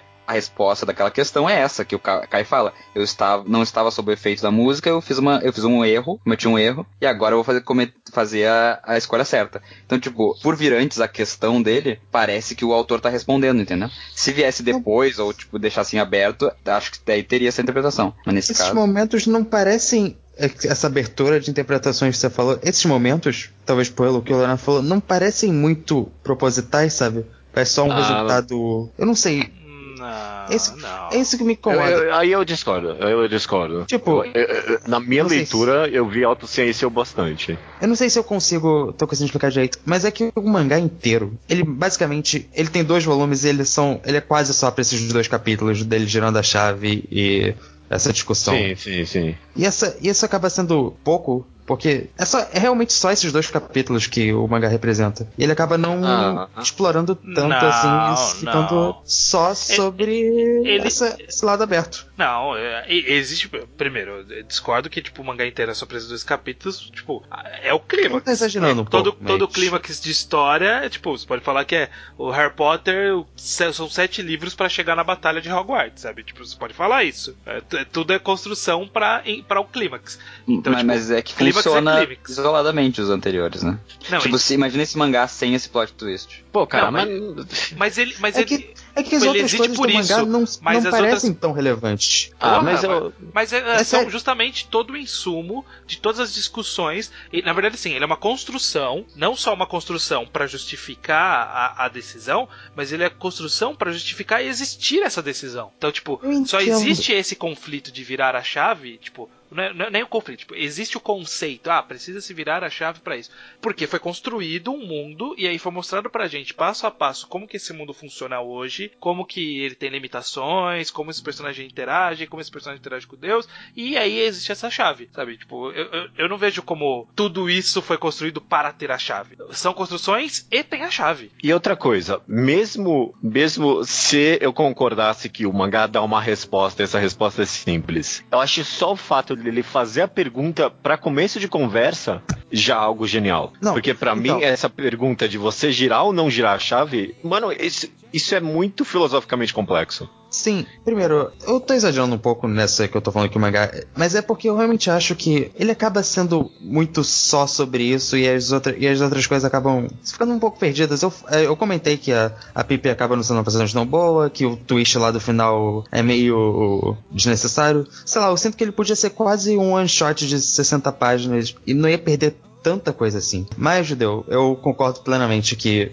a discussão da chave eu acho incrível. Só esse, con- esse conceito existir ainda é a coisa que eu mais gosto do É, mangá, é, sabe? é que, tipo, é que a gente tá focando na pergunta e tal, só que a gente não pode esquecer que o mangá dá essa resposta, sabe? Tá, e- É que, eu tipo, a tá discordo na- que o mangá a tá- dá uma resposta É, ele dá a Ah, resposta. Ele dá a resposta do Kai. Ele não dá a resposta É filosófica. filosófica, é, exatamente. Não, eu sei, ele dá a é que, tipo, resposta a que o gente- Kai chegou. Se a gente for analisar o mangá só, só como um material para discussão filosófica, de fato, genial, perfeito, 10 de 10. Se tu for analisar como história, tipo, a- ou até como uma opinião, se fosse, sei lá, um artigo filosófico, coisa assim, eu acho a opinião falha. Eu acho que a opinião é, é um pouco simplista no final das contas. Qual Então, delas? não, eu- A de ele decidir virar a chave. Isso, e de deixar, tipo, mostrar só as coisas ruins do mundo, e aí ele virar a chave, e aí, tipo, o mundo voltar a ser perfeito, porque na verdade pra mim o mundo nunca foi perfeito, só que parece que o mangá quer dizer que o mundo continuou sendo perfeito, sabe? Quando pra mim ele nunca foi. Então, É. é, Ele continuou sendo igual ao que ele era antes. Ser perfeito ou não in- infere muitas Mas- mas- discussões mas não acha filosóficas nossas. Eu acho Não que a gente conversou muito. eu Acho que a gente conversou muito sobre a resposta do mangá. Se tem ou não tem uma resposta, como é que foi dada essa resposta, mas vamos conversar um pouco sobre a pergunta mesmo. Porque, é, tipo. só- eu só posso terminar então, acho Por favor, que por favor. o que o Leandro falou, ele trocou por opinião, mas ele falou que talvez como narrativa não seja tão interessante. Esse é o meu problema. É isso que eu tava querendo dizer quando eu falei que tava tudo dedicado a isso. Parece que o mangá deixa pra lá muitas, de- muitas coisas da própria história pra se focar em fazer essa pergunta. Eu não, eu não consigo, tipo, ele acaba sendo, ele só é essa pergunta em muitos aspectos. Eu tô exagerando um pouco. Mas, tipo, Ah, É, eu- muitos detalhes da história acabam sendo Não, deixados é- um pouco de lado. Ele é, ele é um setting interessante com uma pergunta. Pô, mas muito a gente falou da complexidade do Kai e da religião. A gente falou da complexidade do padre ali, desenvolvimento dele. A gente falou sobre como ele trabalha bem os personagens secundários de fundo, sobre, tipo, o design do mundo. Pô, eu não sei, acho meio injusto. É um falar que é só a um injusto, É, mas é- é- é porque assim, É que tem- não é lembrar totalmente que- também. Eu não tô, eu não tô Sim, tipo, sim. sendo o mangá nada no mangá presta. É que eu acho que ele acaba deixando um pouco de lado demais pra mim os outros aspectos da Cara, história. mas eu não sei, eu não sei. Porque assim, é- é, são leituras e leituras. Aham. E faz parte da, da construção existir esse todo esse twist da, da chave, tanto que a gente leu pela primeira vez todo mundo gostou bastante. Então, tipo, de alguma forma, isso é bom, pelo menos pra primeira leitura, sabe? Eu, eu não sei se existe um demérito em uma segunda terceira leitura não ser tão interessante. Isso é, que também esse- esse filosoficamente mangá foi discutível. feito- Ele foi feito pra releitura também, né? Tem que pensar nisso. Pra leitura, então, é leitura e releitura. E a gente tá na terceira. E na terceira, o impacto é um pouco diferente. Eu consigo entender você chegar a essa conclusão que, tipo, porra, tudo isso aqui tá construindo, mas no final vai chegar na pergunta e a pergunta e a resposta é, sabe? Tipo, eu consigo ver que é mais frustrante você ler o mangá sabendo o que, que vai acontecer. Sim, mas eu, eu- é, eu, eu não comentei isso, mas com certeza parte disso aqui eu já sei tudo do mangá. E, e é uma discussão realmente válida se isso é um problema do mangá de fato. Eu ler ele sabendo das coisas dá esse desânimo. Ok. Mas é. Vocês girariam ou não a chave?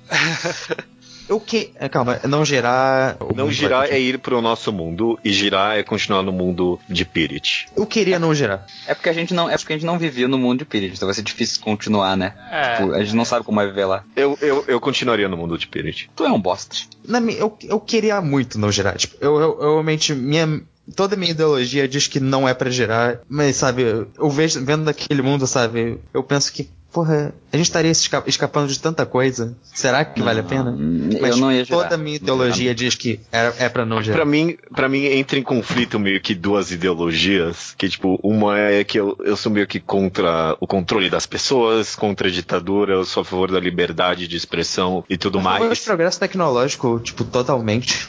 Exatamente. Ao mesmo tempo que eu acho que, tipo, livre-arbítrio é uma ilusão química do ser humano. Eu não acho que isso é algo que existe de verdade. Eu acho que é uma ilusão que a gente coloca. Então, tipo, você meio que barrar só as emoções negativas não é algo que eu necessariamente discordaria filosoficamente. Eu discordo disso politicamente. Então, tipo, pra mim meio que entra em conflito, tipo, a política e a filosofia nessa questão. É. É que, tipo, é que se fosse. É como se o presidente fosse um deus. Como se ele realmente fosse um ser perfeito que a gente deve seguir. É, é, é porque eu acho que a, a pergunta real do mangá, num, num nível muito acima, é do que você abre mão pra você Ser feliz. viver num mundo, num mundo que todo mundo é feliz. E aí ele trouxe uma linha. Ele falou assim, ó. A linha é essa aqui. Essa linha você cruzaria pra alcançar, para atingir isso? Então, tipo, ele deu uma delimitação. Essa é uma pergunta filosófica que todo mundo faria, né? Tipo, o que você abre mão pra poder, tipo, todo mundo ser feliz, sabe? Tipo, ah, eu, eu abro mão de trabalhar com o que eu gosto pra eu poder, pra todo mundo ser feliz. Eu trabalho com um emprego merda, mas aí todo mundo é feliz, não tem problema. Ah, não, eu não abro mão disso. Eu quero ter a liberdade de trabalhar com o que eu gosto, não sei.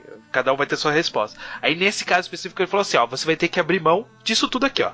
Você tem que abrir mão de evolução tecnológica, você vai ter que abrir mão, talvez, do livre pensamento, né? A gente eh, pode especular o quanto a Mary influencia a, a sua forma de pensar, mas com certeza seus sentimentos são influenciados. Você vai abrir mão de. É isso aí, você vai abrir mão dessas coisas, vai ter que viver desse jeitinho específico aqui. Quer ou não quer? E aí é um pouco complicado você chegar, tipo, a dar essa resposta, porque você nunca viveu daquele jeitinho, né? A gente não viveu daquele jeitinho que ele, que ele propõe. Ó, você quer viver desse jeitinho? Eu não vou falar, porra, eu quero. 50, vamos viver 50 anos desse jeito? Não, não sei, não conheço. O que eu conheço agora. Então, eu, eu sou meio que o Caio ao contrário. Eu vi o que tem de bom aqui desse. E eu vi o que é meio que de ruim no outro, e aí, ah não, vamos continuar nesse aqui então, porque, né, sei lá. Mas eu lembro da minha resposta do outro programa. Minha resposta era: eu ia virar a chave só pra eu não ter essa responsabilidade. Eu- eu- tipo, eu ia jogar a responsabilidade pra daqui a 50 anos. Esse é um Sabe, bom tipo- ponto, né? Tipo, porque tipo, se você personagem. não girar, você estragou tudo É. pra sempre, né? É, caso eu não, merda. quero ser, eu não quero ser o cara que matou o Deus. Então, tipo, Mas- vamos jogar pro cara de 50 anos no futuro decidir isso. Mas, mas será que, tipo, se ele girasse, ele teria a chance de Deus. Não, se ele não girasse, ele teria a chance de girar depois de 50 anos no mundo bosta? Acho que dá a entender que sim. é, acho que parece não, que sim, né? Acho que não, não, porque na a, a verdade. Mary tava desmontando, né? É, ela ia Ah, desaparecer. é, é. Ah, Bom, tá. mas- Então não, eu- tem como não girar, então. É, não, realmente não tem como não. Não, mas eu, eu queria, pensando que, que fosse, pudesse desgirar, ou girar, enfim. Judeu, eu queria saber de ti. Pensa que essa sociedade, ela é escrota, tem escravos, as pessoas. ah, tá, não escravos, mas tipo, é uma sociedade escrota, as pessoas são escrotas, é uma sociedade de nazistas. Todos Ah. nazistas, filhas da puta, só que se entendem muito bem, e tem uma música que toca que deixa todo mundo sempre feliz. Você ia querer viver nesse mundo da mesma forma? É, não. Tá, acho que não. Não, Mas- mas, mas- tem, mas, se tipo, tem, tu ia tem ser feliz? escravos, é escroto, porra. Não, não, tá. Os escravos não, mas um mundo nazista onde não existem judeus.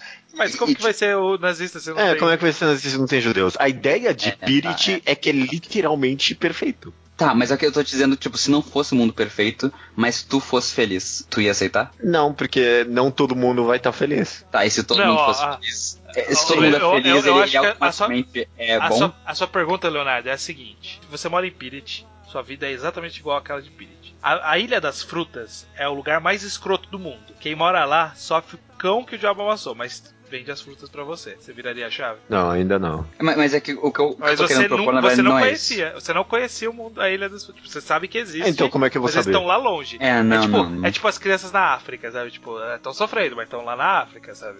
Pô, a resposta você já tem, porque eu viro essa chave então eu, todo dia, né? Quando eu uso o meu smartphone e tem criancinhas chinesas É, fazendo é. lá do outro lado do mundo, né? Todo dia tu acorda, a primeira coisa que tu pensa é: estou fudendo uma criança fazendo da China. Escravo. Mas, mas, não, a minha pergunta era diferente, era mais: se todo mundo tá feliz, esse mundo é necessariamente bom? Tem como um mundo onde todo mundo é feliz ser ruim? É, porque ah, depende muito de como você vê felicidade, né? Exato. Tipo, felicidade é o que? É, é a expressão do livre-arbítrio religioso e filosófico? Ou tipo, é uma reação química na cabeça e foda-se, sabe? Né? Não, e não, não você- só isso. Eu lembrei Mas, agora rapidinho só de Roshina Samidare, eu lembrei agora que a menina, tipo, ela quer desejar em Roshina Samidare o mangá, você tem a possibilidade de fazer um desejo pro seu animal ali, blá blá blá.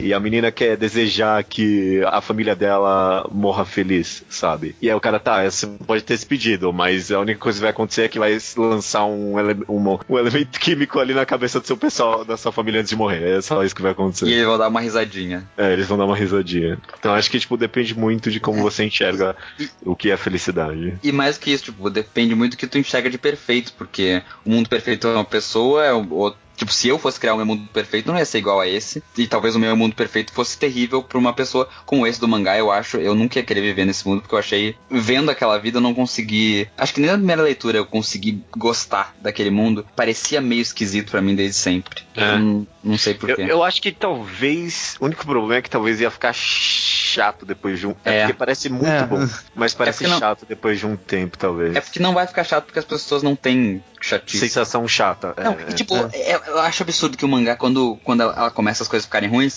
tipo, ele, o Kai fala, ai, as pessoas estão começando a ficar preguiçosas. Tipo, mano, ficar preguiçoso é uma delícia, é ótimo. Como é que. que mundo de bosta é esse que não tem preguiça? Isso é Gula, um né? pecado, pô. É, mas é, o que o Leonardo falou é verdade, né? Tipo, a gente tá comentando, tipo, daquele mundo, é a nossa visão daquele mundo. A gente naquele mundo, a gente não sentiria os problemas daquele mundo. Então, É, é, é. é, é bizarro. Tipo, é uma ditadura. Não, não tem. Pra mim não tem opção de girar essa chave porque tu tá basicamente transformando a humanidade em zero. Enquanto no nosso mundo pode talvez virar menos um, pode virar menos 66, mas também pode virar um, pode virar 10, pode virar 100. Tipo, a gente tem a possibilidade. Eles não têm, eles vão ser a mesma coisa pra sempre. E aí, tipo, perde o sentido de existir se tu não vai É. nunca chegar a lugar nenhum. É, é, o maluco é alguém que nunca sentiu, tipo, preguiça, gula, inveja e tudo isso, com o girar de uma chave começa a sentir, a cabeça da pessoa de- tinha que explodir, né? Tipo, porque se ela Sim. nunca teve essas reações químicas no cérebro dela, no É. momento que ela. É, é, tipo. Mas acho que é, a ideia é que, tipo, eles tinham, só que era tão, tipo, reduzido que nunca ia muito longe. É, ele, fala isso, inclusive, É. que tipo, todo mundo É, sempre teve, isso. só que nunca foi forte o suficiente para as pessoas agirem a respeito. Era controlado pessoa- antes de dar merda. A, É, a a Mari pessoa provavelmente olha- parava antes de ir muito longe. Sim, a pessoa olha, tipo, eu quero ficar com aquela menina, mas eu não vou fazer nada, porque, tipo, eu não posso, porque ela é casada, sei lá. Então eu vou ficar aqui de boa. Ele tinha um pensamento, mas ele logo se discordava. É. Eu queria dizer que o Leonardo me convenceu e o judeu me convenceu porque o argumento dele pra gerar a chave, tipo, não conta comigo, porque eu, eu quero acreditar em livre-arbítrio. Então, é, eu não geraria também. É, eu acho também que o judeu é um filho da puta, na real. Porque, tipo, O quê? Que, que absurdo isso, tipo, ah, livre-arbítrio é só uma invenção. Tipo, ok que é só uma invenção, mas sabe que é só uma invenção? Tudo, tudo é só uma invenção. Então se for pensar assim, entendeu? Nada faz sentido de nada. Nem... Não, é que, sei lá. Não sei. É, não. É porque, tipo, se tu for pensar que niilismo. ah, Que niilismo, ó, tô maluco. Tu vai pensar que livre-arbítrio não existe, tipo, ele existe porque a gente criou ele, entendeu? Que nem a Mari, ela foi criada, mas não quer dizer que ela não existe. Eu só tô falando que, tipo, filosoficamente, essencial, na essência não tenho problema com isso. Em tese, de você controlar as emoções de uma pessoa. Porque você teria problema com isso mais na base justamente da existência do livre-arbítrio, entendeu? Só que, tipo, como eu não acredito necessariamente em livre-arbítrio, eu não vejo isso essencialmente como um problema filosófico. Eu vejo isso como um problema político, talvez, entendeu? Sim. Esse- esse é meu ponto. A, a é a gente a gente precisa discutir mais sobre isso, eu e tu, Judeu. Porque pra mim, eu acho que o que eu tô sentindo agora é tipo o que as pessoas sentem quando eu digo que eu não acredito em Deus, alguém muito religioso. A pessoa diz, como que essa pessoa vive sem acreditar em Deus? E agora eu tô pensando, como que tu vive sem acreditar em livre-arbítrio? Como que tu não. Como é que tu acorda de manhã, sei lá? Eu acho que cara, eu juro que essa discussão já aconteceu em algum lugar na internet, eu tenho certeza disso. tipo, Eu tenho Não, certeza.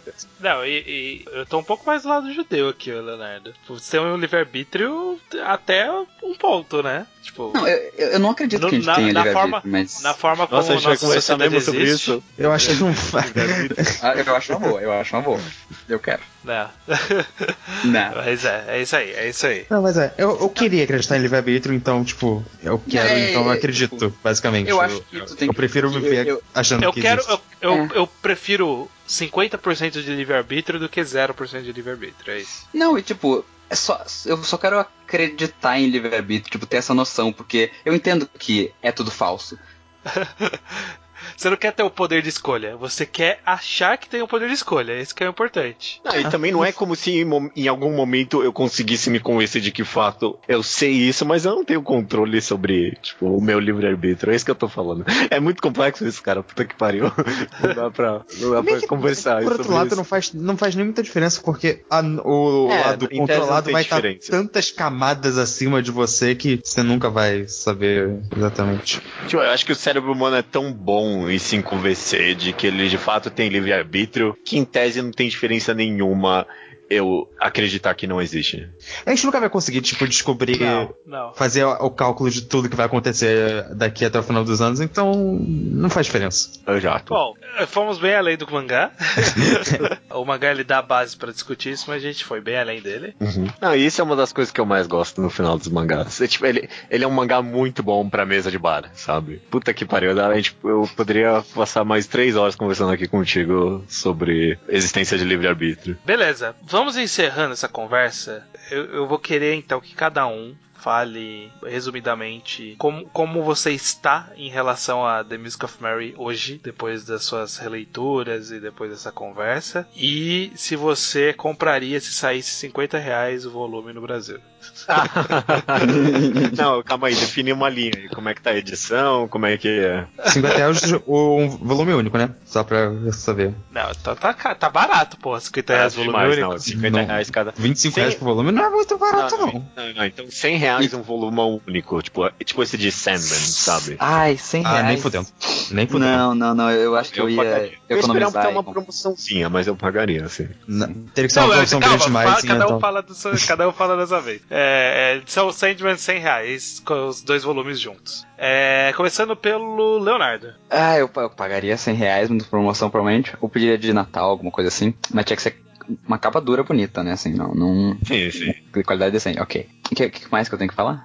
Sua, sua posição está- atual sobre É, Ah, The tá. Musical Theory. Eu, eu achava, quando eu li o mangá, eu acabei pensando, meu Deus do céu, esse é o melhor mangá do mundo. E na segunda leitura eu pensei, esse realmente é o melhor mangá do mundo. Não é meu mangá preferido, mas é o melhor mangá que eu já li. E na terceira vez eu pensei, é, é só 10 de 10. Então, tipo, eu gosto bastante, eu gosto bastante, só que eu- comecei a ver ele como. Antes eu endeusava, pra mim era tipo, nossa, o melhor mangá da história. E agora eu, eu acho muito bom, e é isso aí. É porque eu pensava que ele traduzia muito bem um, um pensamento filosófico que eu tinha na época. E aí hoje em dia eu amadureci talvez as ideias e comecei a perceber que não é tão genial assim a parte filosófica, como eu falei aqui. Na época eu era mais. Tipo, eu, eu, eu quase concordava com a ideia de girar a chave de uma forma literal e objetiva, assim, tipo, eu acho que o mundo seria melhor se fosse perfeito, se todo mundo fosse feliz. Só que daí eu percebi que felicidade não é tudo na vida e o mundo não vai ser perfeito pra todo mundo nunca. A não ser que, tipo, ele perca o sentido como é na história pra mim. Então é um mangá muito bom, mas não faltem a sua vida nele. Ok. ok. ok. Uma boa dica. Ju- Judeu. Já fui voltei várias vezes com esse mangá, que nem eu falei. Já achei que era totalmente sobre ateísmo. Uma época achei que era super religioso. Hoje em dia eu tô meio que num meio termo, entendendo mais pro ateísmo. É, a minha primeira leitura eu amei, a segunda eu amei. Depois uma terceira. Você não viu minha terceira releitura. Depois uma terceira caiu um pouquinho o desgosto. Mas hoje em dia, hoje, quando eu fui reler, hoje ensa, é, ensaio de Mari, não. Puta, eu passei o programa inteiro sem fazer essa confusão. É, hoje, hoje, quando eu reli The Music of Mary, eu amei de novo. Puta que pariu, como eu amei de novo esse mangá agora. E o fato da gente ter conversado tanto agora e ter esses puta argumentos, essa puta discussão, só me fez amar mais ainda esse mangá. Puta que pariu. Porque, tipo, um mangá que dá a possibilidade de ter tantas análises diferentes, mesmo que uma seja positiva e outra negativa, já é algo fantástico pra mim, cara. E, tipo, ter essas análises tão ricas batendo, eu acho que é um belo presente que o autor pode dar pros leitores. Então, hoje em dia, esse é o momento que eu mais amo, sim, The Music of Mary. Eu acho que é um grande obrigatório das leitoras de quadrinhos. Pagaria eu cenzão. Ah, até cenzão mesmo. Não sei nem se eu ia esperar uma promoção, não. Ô, louco. Esse E é assim, porque tu ajudeu. Pagava na pré-venda. Porra, vai se fuder, você vai falar. a gente Esperando uns 10 anos essa porra É, desse mangá é, sair é, no Brasil. é verdade, é ia verdade. sair, você ia comprar na pré-venda também. sabe? Vai chegar lá. Luke, você. Primeiro, eu não ia comprar por 100 reais, mas, tipo, isso não é nenhum demérito do mangá. Eu não consigo pensar em alguma coisa que eu, eu ia comprar um volume de 100 reais, assim. Eu- isso, eu não consigo imaginar isso acontecendo. Ok. 100 reais é muito dinheiro. É, é um É mesquinho. muito, é muito dinheiro. É, Eu não sou o mais judeu aqui, pelo jeito. É, é. Eu- Mas enfim, eu, eu li Music of Mary faz tipo uns. Pela primeira vez faz uns três anos eu tinha achado realmente incrível. E hoje eu reli tipo ontem. Eu não sei se deu pra perceber, mas eu gosto um Sim. pouco menos. Mas eu ainda gosto bastante do mangá. Eu não sei se isso. Acho que isso não ficou muito claro. Eu gosto de pouco. Of Mary, sabe? Eu, eu acho um bom mangá. Ele só me decepcionou um pouco. Que eu acho que na minha mente ele era bem melhor do que eu acho hoje em dia. E parte disso provavelmente é porque eu já sei sobre o que o mangá é, sim. Uhum. Mas é isso aí. É um, eu ainda acho de fato um bom mangá. É só. Tá, Eu, tá. talvez se eu reler uma quarta vez que nem o judeu, eu volte a amar ele. Eu, eu É só queria os, dizer que. é os cinco estágios do, da leitura de Music of Mary e essa é a negação. A terceira é a negação. Ah, faz sentido, faz sentido. Só queria dizer, Luke, que a gente discordou muito aí nesse podcast e ah, discussões esquentadas, mas eu respeito muito a sua opinião. Achei que teve bons argumentos pra ela. eu não gosto de ser a pessoa que fala mal do mangá, sabe? Eu, eu me sinto estranho nessa função. Cadê o Você tinha que, ter, tinha que ter jogado essa análise com o Leonardo aí. O Leonardo que é o cara que gosta de falar mal. Verdade, adoro. É, eu pagaria cenzão. Eu sou. Eu sou. A primeira promoção que eu vi, se eu ia pegar. Provavelmente pré-venda da Amazon tem desconto, eu compraria com a pré-venda da Amazon. Eu, eu acho que eu estou na, no momento mais sóbrio com The Music of Mary, como eu comentei no, no começo, né? Essa, essa leitura ela foi a mais sóbria de todas que eu tive. E ele fez. Eu, eu acho que a minha conclusão é meio próxima da do Leonardo. Que eu, eu endeusei muito esse mangá por muito tempo. E aí agora relendo. Eu não endeuso, porque eu, eu, eu acho besteira endeusar. Ho- Hoje em dia, principalmente com a minha postura atual de todas as leituras, tudo que eu vi na minha vida. Tipo, eu, eu não consigo colocar nenhuma obra como um patamar inalcançável, inatingível, perfeito 100%. E The Music of Mary, nessa releitura, eu, eu vi o que, que impediria de eu achar isso, de fato. É, mas ainda assim é um mangá que é muito bom. Tipo, é top de lista, top de recomendação. Eu recomendaria pra qualquer um. Saísse no Brasil, eu ia passar pro meu pai ler, ia passar, pro, sei lá, ia emprestar pra todo mundo que desse pra, pra emprestar. Ou emprestar não, porque foda-se, eu ia mandar comprar, porque eu ia sujar o meu. É, Baixa Muito dinheiro, edição. né? Não, isso é Caraca. edição bonitona, né? A gente falou de uma Não, boa edição. não- Dá pra não sair sai de- emprestando, não. não sai de casa isso aí não. Mas eu, eu, eu acho que ele é sim um, um bom mangá. A primeira leitura, a, a experiência de primeira leitura, ela é uma da, daquelas coisas que, tipo, eu nunca mais vou ter. É, a, a nossa vida é feita disso, né? Na- com, com consumos de arte de forma geral. Tudo que você gostou Tipo, nunca você vai repetir exatamente a mesma experiência da primeira leitura. E aqui do Mask of Mary ele acaba sendo um pouco mais, porque o plot twist ele tem um tchan a mais ali que, que sobe. Tipo, é uma boa leitura, só que pelo plot twist te joga um pouco mais pra cima, sabe? Então é é uma experiência que nunca vai ter como reproduzir. Mas eu guardo com carinho essa experiência. E hoje, relendo, eu consigo ver que, tipo, existe qualidade no mangá além desse carinho inicial, sabe? Tipo, ele é um mangá bom mesmo assim, sabe? É. Teve todo o espectro aí de opiniões nesse podcast, né? É Eu gosto muito quando é assim. Eu acho que, na verdade, tipo, vocês caíram a opinião de vocês, o Estranho Leonardo, pra minha opinião anterior. Porque eu sempre gostei do mangá um pouquinho menos que vocês. Ele nunca foi meu mangá favorito, nem nada do tipo. E aí vocês estão no nível que eu tava antes e agora eu caí um pouco mais. Entendi. É, mas é interessante o que você falou. É, é extremamente recomendável, apesar Não, de é, tudo, eu, né? eu acho super válido. acho que qualquer pessoa poderia ler e gostar bastante do mangá. É, e, e acho até que, tipo, esse pessoal que gosta de discutir sobre o caminho do mundo e a discussão política, tipo, esse é um mangá ótimo pra isso e, e ele tem muitas questões que eu imagino que esse- é, essa galera gosta de discutir política ia adorar. Tipo, ver se é uma sociedade comunista, se é uma sociedade não sei o quê, tipo, que, que tipo de sociedade é essa, sabe? Eu acho que seria um estudo bem interessante se fazer. É, Pi- Pirit é esquerda ou direita, né? É, Não, pelo amor de é, Deus. é- né? é muito religioso.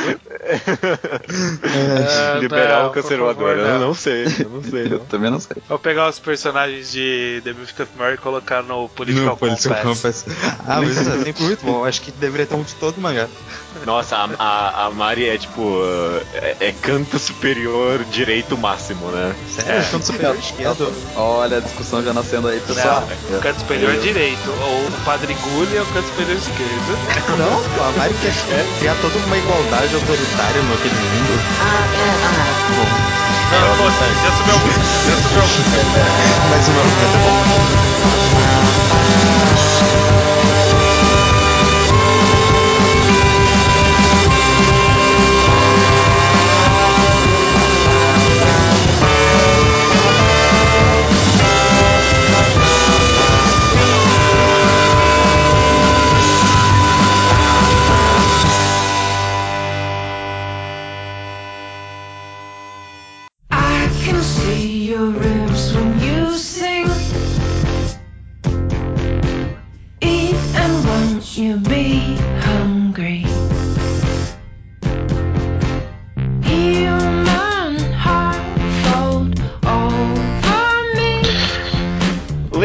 E-mails estranho, do episódio Of a life 213 Gun.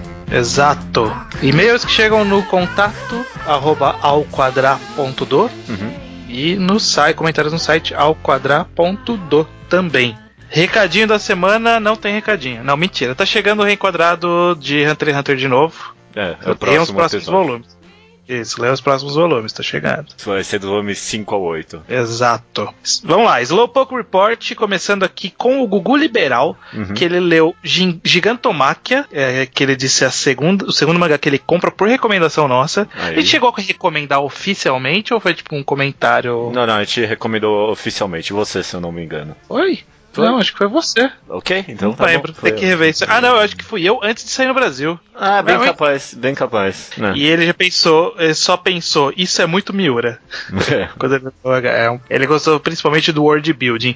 Era um bom mangá, um bom magazinho de um volume. É. Esse é, esse é um outro que passou por debaixo do radar de muita gente aqui no Brasil. Não sei se a galera foi atrás pra ler ou não. É, não lembro de ter gerado buzz na época. É um bom volume pra se ter. Tipo, é gostosinho de se ler. E é impressionante o, o- a construção de mundo mesmo, sabe? Tipo, um volume só o cara faz um puta trabalho e joga fora, sabe? Sei, sei. Poderia muito bem continuar isso, mas não, não, Não, era o vai. intuito. né? O Lucas Avenida ouviu o programa há mais ou menos um ano e recomenda sempre que pode. É verdade, né? Faz tempo que, tipo, a gente não fala isso, a gente pode falar ocasionalmente. Recomende para amigos o Mangá ao Quadrado, sabe? A gente não. A gente não é muito bom em fazer marketing, né, próprio. Não. Então, se vocês puderem fazer por a gente, eu agradeceria. É, faça a roda girar, porque a gente é incapaz de fazer essa roda girar. Ele lembra do Tokeshi e pergunta se existe chance da retrospectiva anual voltar. Ah, É, ele, ele comenta sobre. falar sobre os- as estreias e cancelamentos da Jump, que nem a gente fez nos primeiros. Sim, sim. Ai, eu acho difícil, porque eu tô, eu tô com uma pouca paciência pra Jump, pra coisa nova da Jump, sabe? Ah, cara, eu. Para 2017 talvez eu teria vontade, principalmente por causa desses in- inúmeros lançamentos que teve esse ano, e o mercado nacional tá meio que revigorado desde a última vez que a gente fez uma retrospectiva. Eu teria vontade em 2017 de fazer uma retrospectiva. É, Tamo, Vamos tamo com avaliar. opiniões aí divergentes. Vamos, ver como vai rolar vamos isso. é. avaliar. Ele também avaliar. sugere um podcast sobre a blogosfera de animes e mangá e quer saber se o preconceito com o Medaka Box já passou. Porque até o podcast que ele ouve, o 48, né? Ele tá ouvindo cronologicamente. Ele só lembra de ouvir o estranho reclamando no primeiro podcast, mas não sabe se a opinião mudou desde então sobre Medaka Box. Primeiramente, que podcast sobre a Blogosfera, né? E animes e mangás. Eu não, eu não faria um podcast sobre isso, mas uh, se eu puder É. recomendar algumas pessoas aqui agora, ele mesmo comentou do Elfeliad. Eu, eu, eu, eu- gosto do pessoal que tá escrevendo ali agora, a Nath é amiga nossa aqui, mas é, ainda recomendo, mas pena que a Beta não escreve mais tanto lá. Acho que vale a pena mencionar o pessoal lá do. Por onde andará a beta, né? Por onde Inclusive. andará? Por onde andará? É, acho que vale a pena mencionar o pessoal do Tanaka Senpai ali, pessoal gente boa. se- é, eles são basicamente o que é o mangá quadrado de animes. Eu dou, eu dou a eles a esse título. Não sei se você concorda tanto ou não. É, eu não costumo ouvir, porque vira e mexe aparece um tema lá, eu olho e eu falo assim, "Não, isso aqui é anime. Aí eu pulo. Aí... É sempre assim, aparece o, na- no meu feed do, do Facebook, porque eu tenho adicionado algumas das pessoas que participam. Sim, sim. Aparece lá eles falando, olha aqui, esse é o novo podcast, eu olho, anime. Eu, ah, não, não, tu deixa. não, é, não é pra mim, né? não, nunca é pra mim. Tem, tem, mas tem, tem gente por aí fazendo bom trabalho, sim. Eu, eu- eu recomendo o VideoQuest, o, o Kitsune de vez em quando ele tá lançando uns vídeos de coisas que não são de animes, que eu, eu vejo. E ele tá tendo umas opiniões interessantes lá também, estão tentando manter uma periodicidade boa de, de comentários. Parece, eu vi por cima, eu não acompanhei, mas parece que agora no programa que eles fazem dos mangás da Jump, eles acrescentaram o Promised Neverland. Então, Ah, é verdade, eles estão comentando Promise Neverland. Finalmente, né? eu sei lá. É. Sei lá, fica aí um leve comentário. Mas esse blogosfera de anime mangá, eu sou uma negação pra saber o que, que tá rolando. Eu, eu não renovo a minha role de, de acompanhar há muito tempo. Há muito É. tempo. Eu, eu vejo, ve- vejo outro, vejo alguma coisa pipocando, nem sempre me empolgo. Hoje em dia eu ainda acompanho eu, um novo que surgiu faz pouco tempo, é o Konoai Setsu, são duas meninas comentando obras Yuri com romance lésbico em geral, eu recomendo também. Então, Hum. tem, coisa surgindo. É que nem tudo dura muito, né? Que nem o mangá ao quadrado, É. que é imortal. É, tudo que é imortal morre no final. Ex- Não, acho que não era essa a letra, acho que eu errei, né? é, sobre Medaka Box você não leu, né, Judeu? Não, ainda não. O, é, o- o Lucas, o Avelino, que é o cara que fez esse comentário, ele tá ouvindo sequencialmente podcast. Então eu, eu acho que até ele ouvir esse daqui vai demorar. é verdade, né?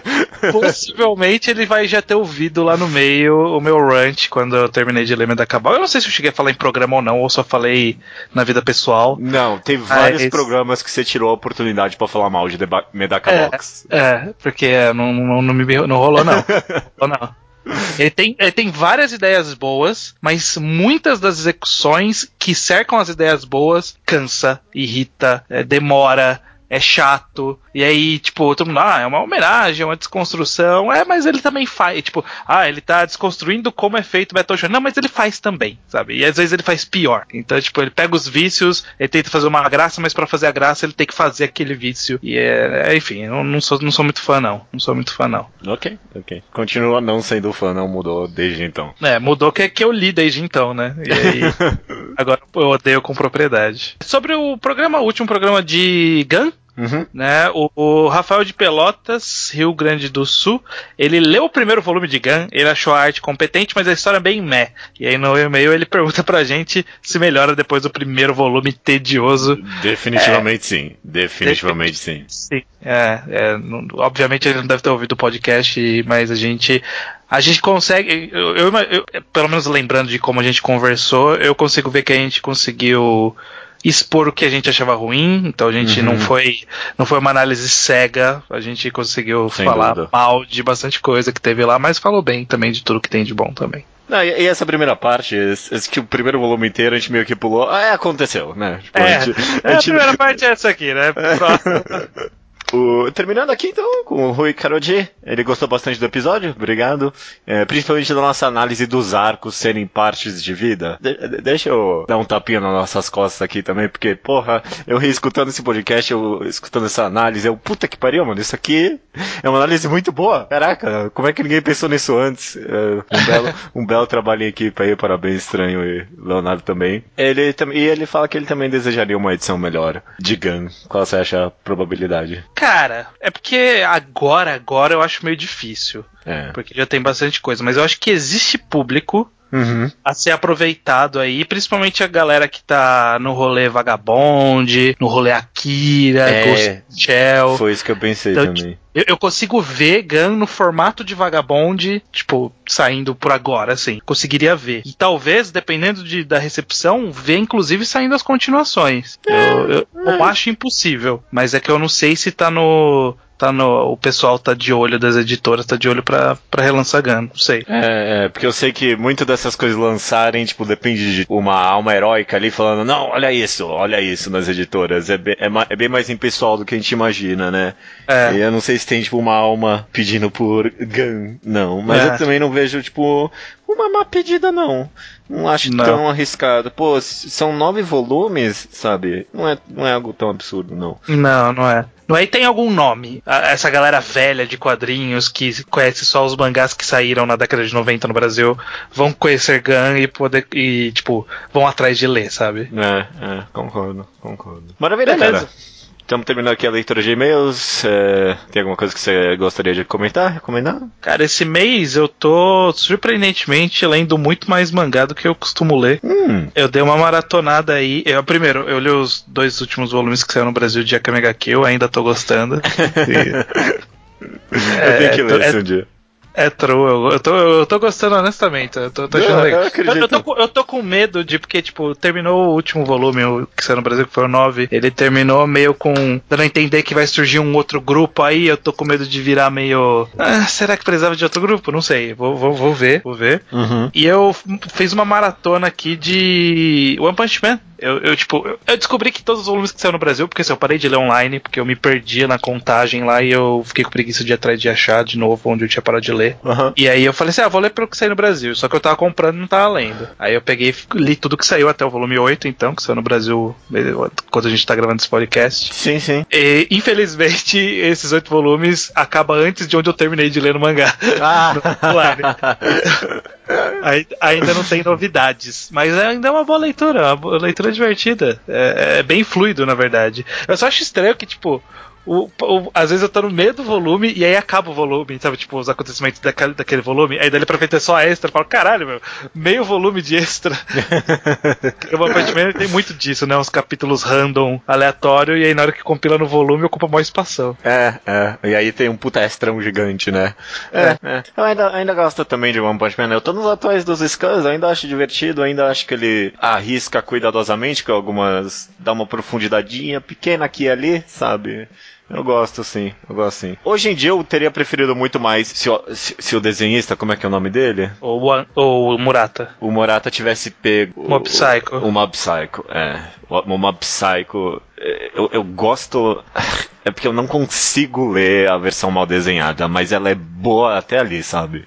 O One Punch Man não é bom na versão mal desenhada. Mob Psycho é. É uma pena que o Murata pegou a versão pior. Não, não escolheu corretamente. Justo. Deixa eu recomendar aqui só uma coisinha então, pra gente fechar. É, faz tempo que eu li. Eu joguei no Twitter Mas é, essa é a recomendação, recomendação mesmo? Ou é do Não, não, não, não, é, não, é uma recomendação pra fechar a leitura de e-mails. Ah, tá.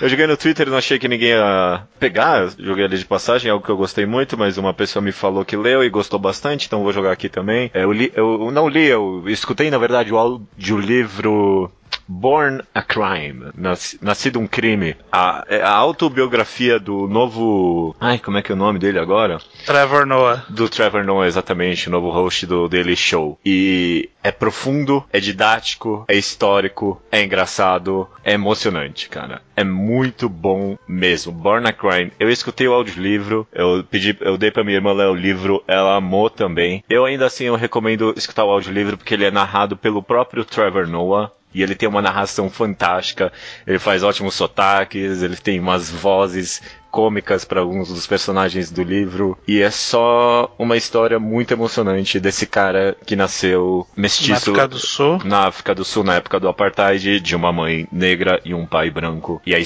tipo, o conflito que ele teve por causa disso. É muito interessante, cara. É muito bom mesmo. Legal, interessante. Eu não, É. tinha, não, tinha, não tinha visto, não. Eu, eu gosto um pouco, eu vira e mexe eu vejo algum vídeo dele no, no YouTube. Tipo, ele tá trilhando o caminho Sim, do John sim. Oliver ali, né? Tentando fazer um programa similar. Ele tem um timing bom, mas, tipo, tá faltando alguma coisinha ali ainda. Tá faltando, não sei se é de roteirista. É, Eu, eu sempre vejo é- os vídeos e fico, fico, tipo, podia ter ido um pouco mais, assim, sabe? Uhum. E e ele também, ele não é completamente, tipo, natural, né? Ele, é- ele parece um pouquinho robótico ainda no Daily Show. Eu não sou o maior fã do mundo dele, também não. Apesar de gostar, é claro. Mas, mano, nesse livro, ele tá afiadíssimo. É muito bom, cara. O, o audiobook você acha em lugares aí. Os lugares óbvios você vai achar ele pra baixar. Legal.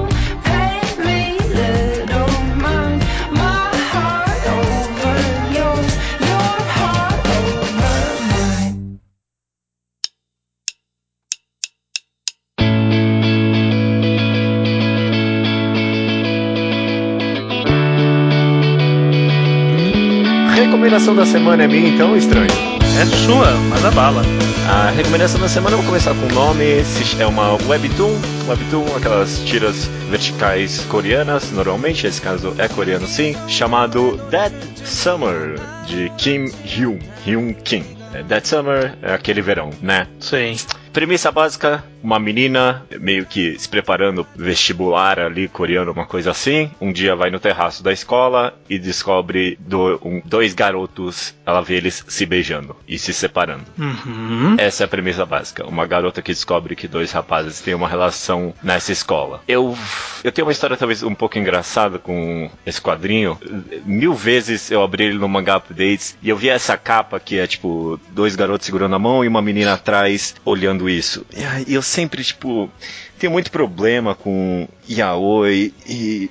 E, tipo, Fujoshi, E Fujoshi. Exatamente. Eu, eu vi esse. Eu vi essa capa e eu já imaginei a história inteira na minha cabeça. Ah, vai ser uma menina que vai ficar fetichizando, vai ser algo meio cômico, ou talvez, tipo, eu pensei em todos os problemas que eu conheço desse tipo de história. Ah, vai ser uma mulher maléfica que vai, tipo, destruir a relação deles. Yaoi, Yaoi principalmente tem muito problema isso em demonizar a mulher. Ou vai ser uma fetichização fugida, fugida do casal. Esse negócio de ser heteronormativo. E quando eu comecei a ler, eu fui, tipo, tentando colocar essa história dentro de todos tipo, os pacotes que eu conheço e tentando achar todos os problemas. E tipo ela me surpreendeu porque ao mesmo tempo que eu conseguia colocar ela em- em, tipo em caixas em padrões que eu conheço desse tipo de história o tempo todo ela saía de dentro deles ou tipo mudava de um para outro. E aí quanto mais eu fui lendo e quanto mais eu fui lendo eu, eu percebi que tipo eu tava tanto tentando tipo meio que achar problemas nessa história que eu não percebi que tipo That Summer e- e- ele ele quebra tipo tantos clichês de uma forma praticamente imperceptível sabe? Quando eu tava muito avançado na história eu olhei pra trás e vi porra essa história ela é muito gostosa de se ler. Ela tem personagens muito reais. Ele trata todo mundo com extrema complexidade. E, é, e eu fiquei, tipo, embasbacado, sabe? Tipo, do Uhum. quão sutilmente That Summer consegue fugir de padrões. O quão elegantemente ele consegue ser essa história complexa. É- é- Uhum. Principalmente esse negócio de ser heteronormativo, sabe? Isso que é uma das coisas que eu mais odeio em histórias de romance gay. Aqui são só duas pessoas, não são, não tem nenhum tipo de clichês nela, sabe? A garota principal, ela é extremamente carismática, ela é muito divertida. Os dois caras, eles não têm aquele ar de tipo misteriosos, não sei o que, pra tipo servir de roteiro pra ela.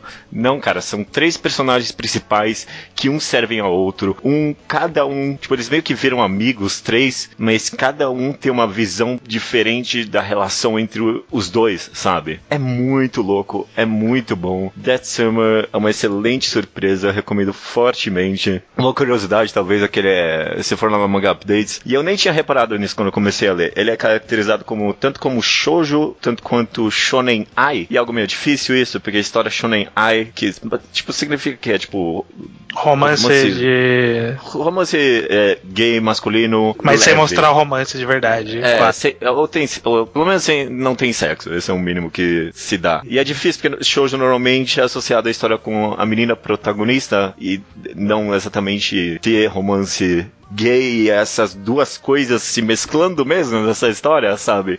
É uma protagonista dentro dessa história de tipo romance. Ai, cara, é muito bom, é muito bom, viu? Cara, eu tô olhando aqui e ela sai num site que eu nunca tinha ouvido falar aqui, cômico, que chama. É, E eu, eu tô surpreso como não para de, de surgir sites de comics. Como, como funciona no- na Coreia isso, né, de webtoon? é, Caraca, é, é enorme lá site. mesmo, né? Puta que pariu. Pode, meu. É grande mesmo o mercado. Cara, Dead Summer é muito divertido. É uma história. Só pra jogar mais elogios aqui, tentar recomendar ainda um pouco melhor. Não é só. Nem é só uma história de romance, sabe? É uma complexa história sobre, tipo, relacionamento humano verdadeiro e coming of age. É muito fascinante. Eu gosto muito mesmo. Eu adoraria que as pessoas lessem. Legal. Então, beleza. Fica aí a recomendação. Então, Dead Summer. Bom nome. É um bom nome mesmo. É um bom nome mesmo. Eu espero, Summer. espero que o mangá passe durante um verão apenas, pra va- valer bem o nome. assim. Exatamente isso. Comentando só da arte, ele tem, tipo, uso muito forte de cores quentes. Ele tem uma paleta que meio que só usa, tipo, laranja, um pouquinho de vermelho aqui e ali. E realmente se passa num verão só. É muito bom, muito bom. Legal. Dito isso, Ah, até até semana que vem.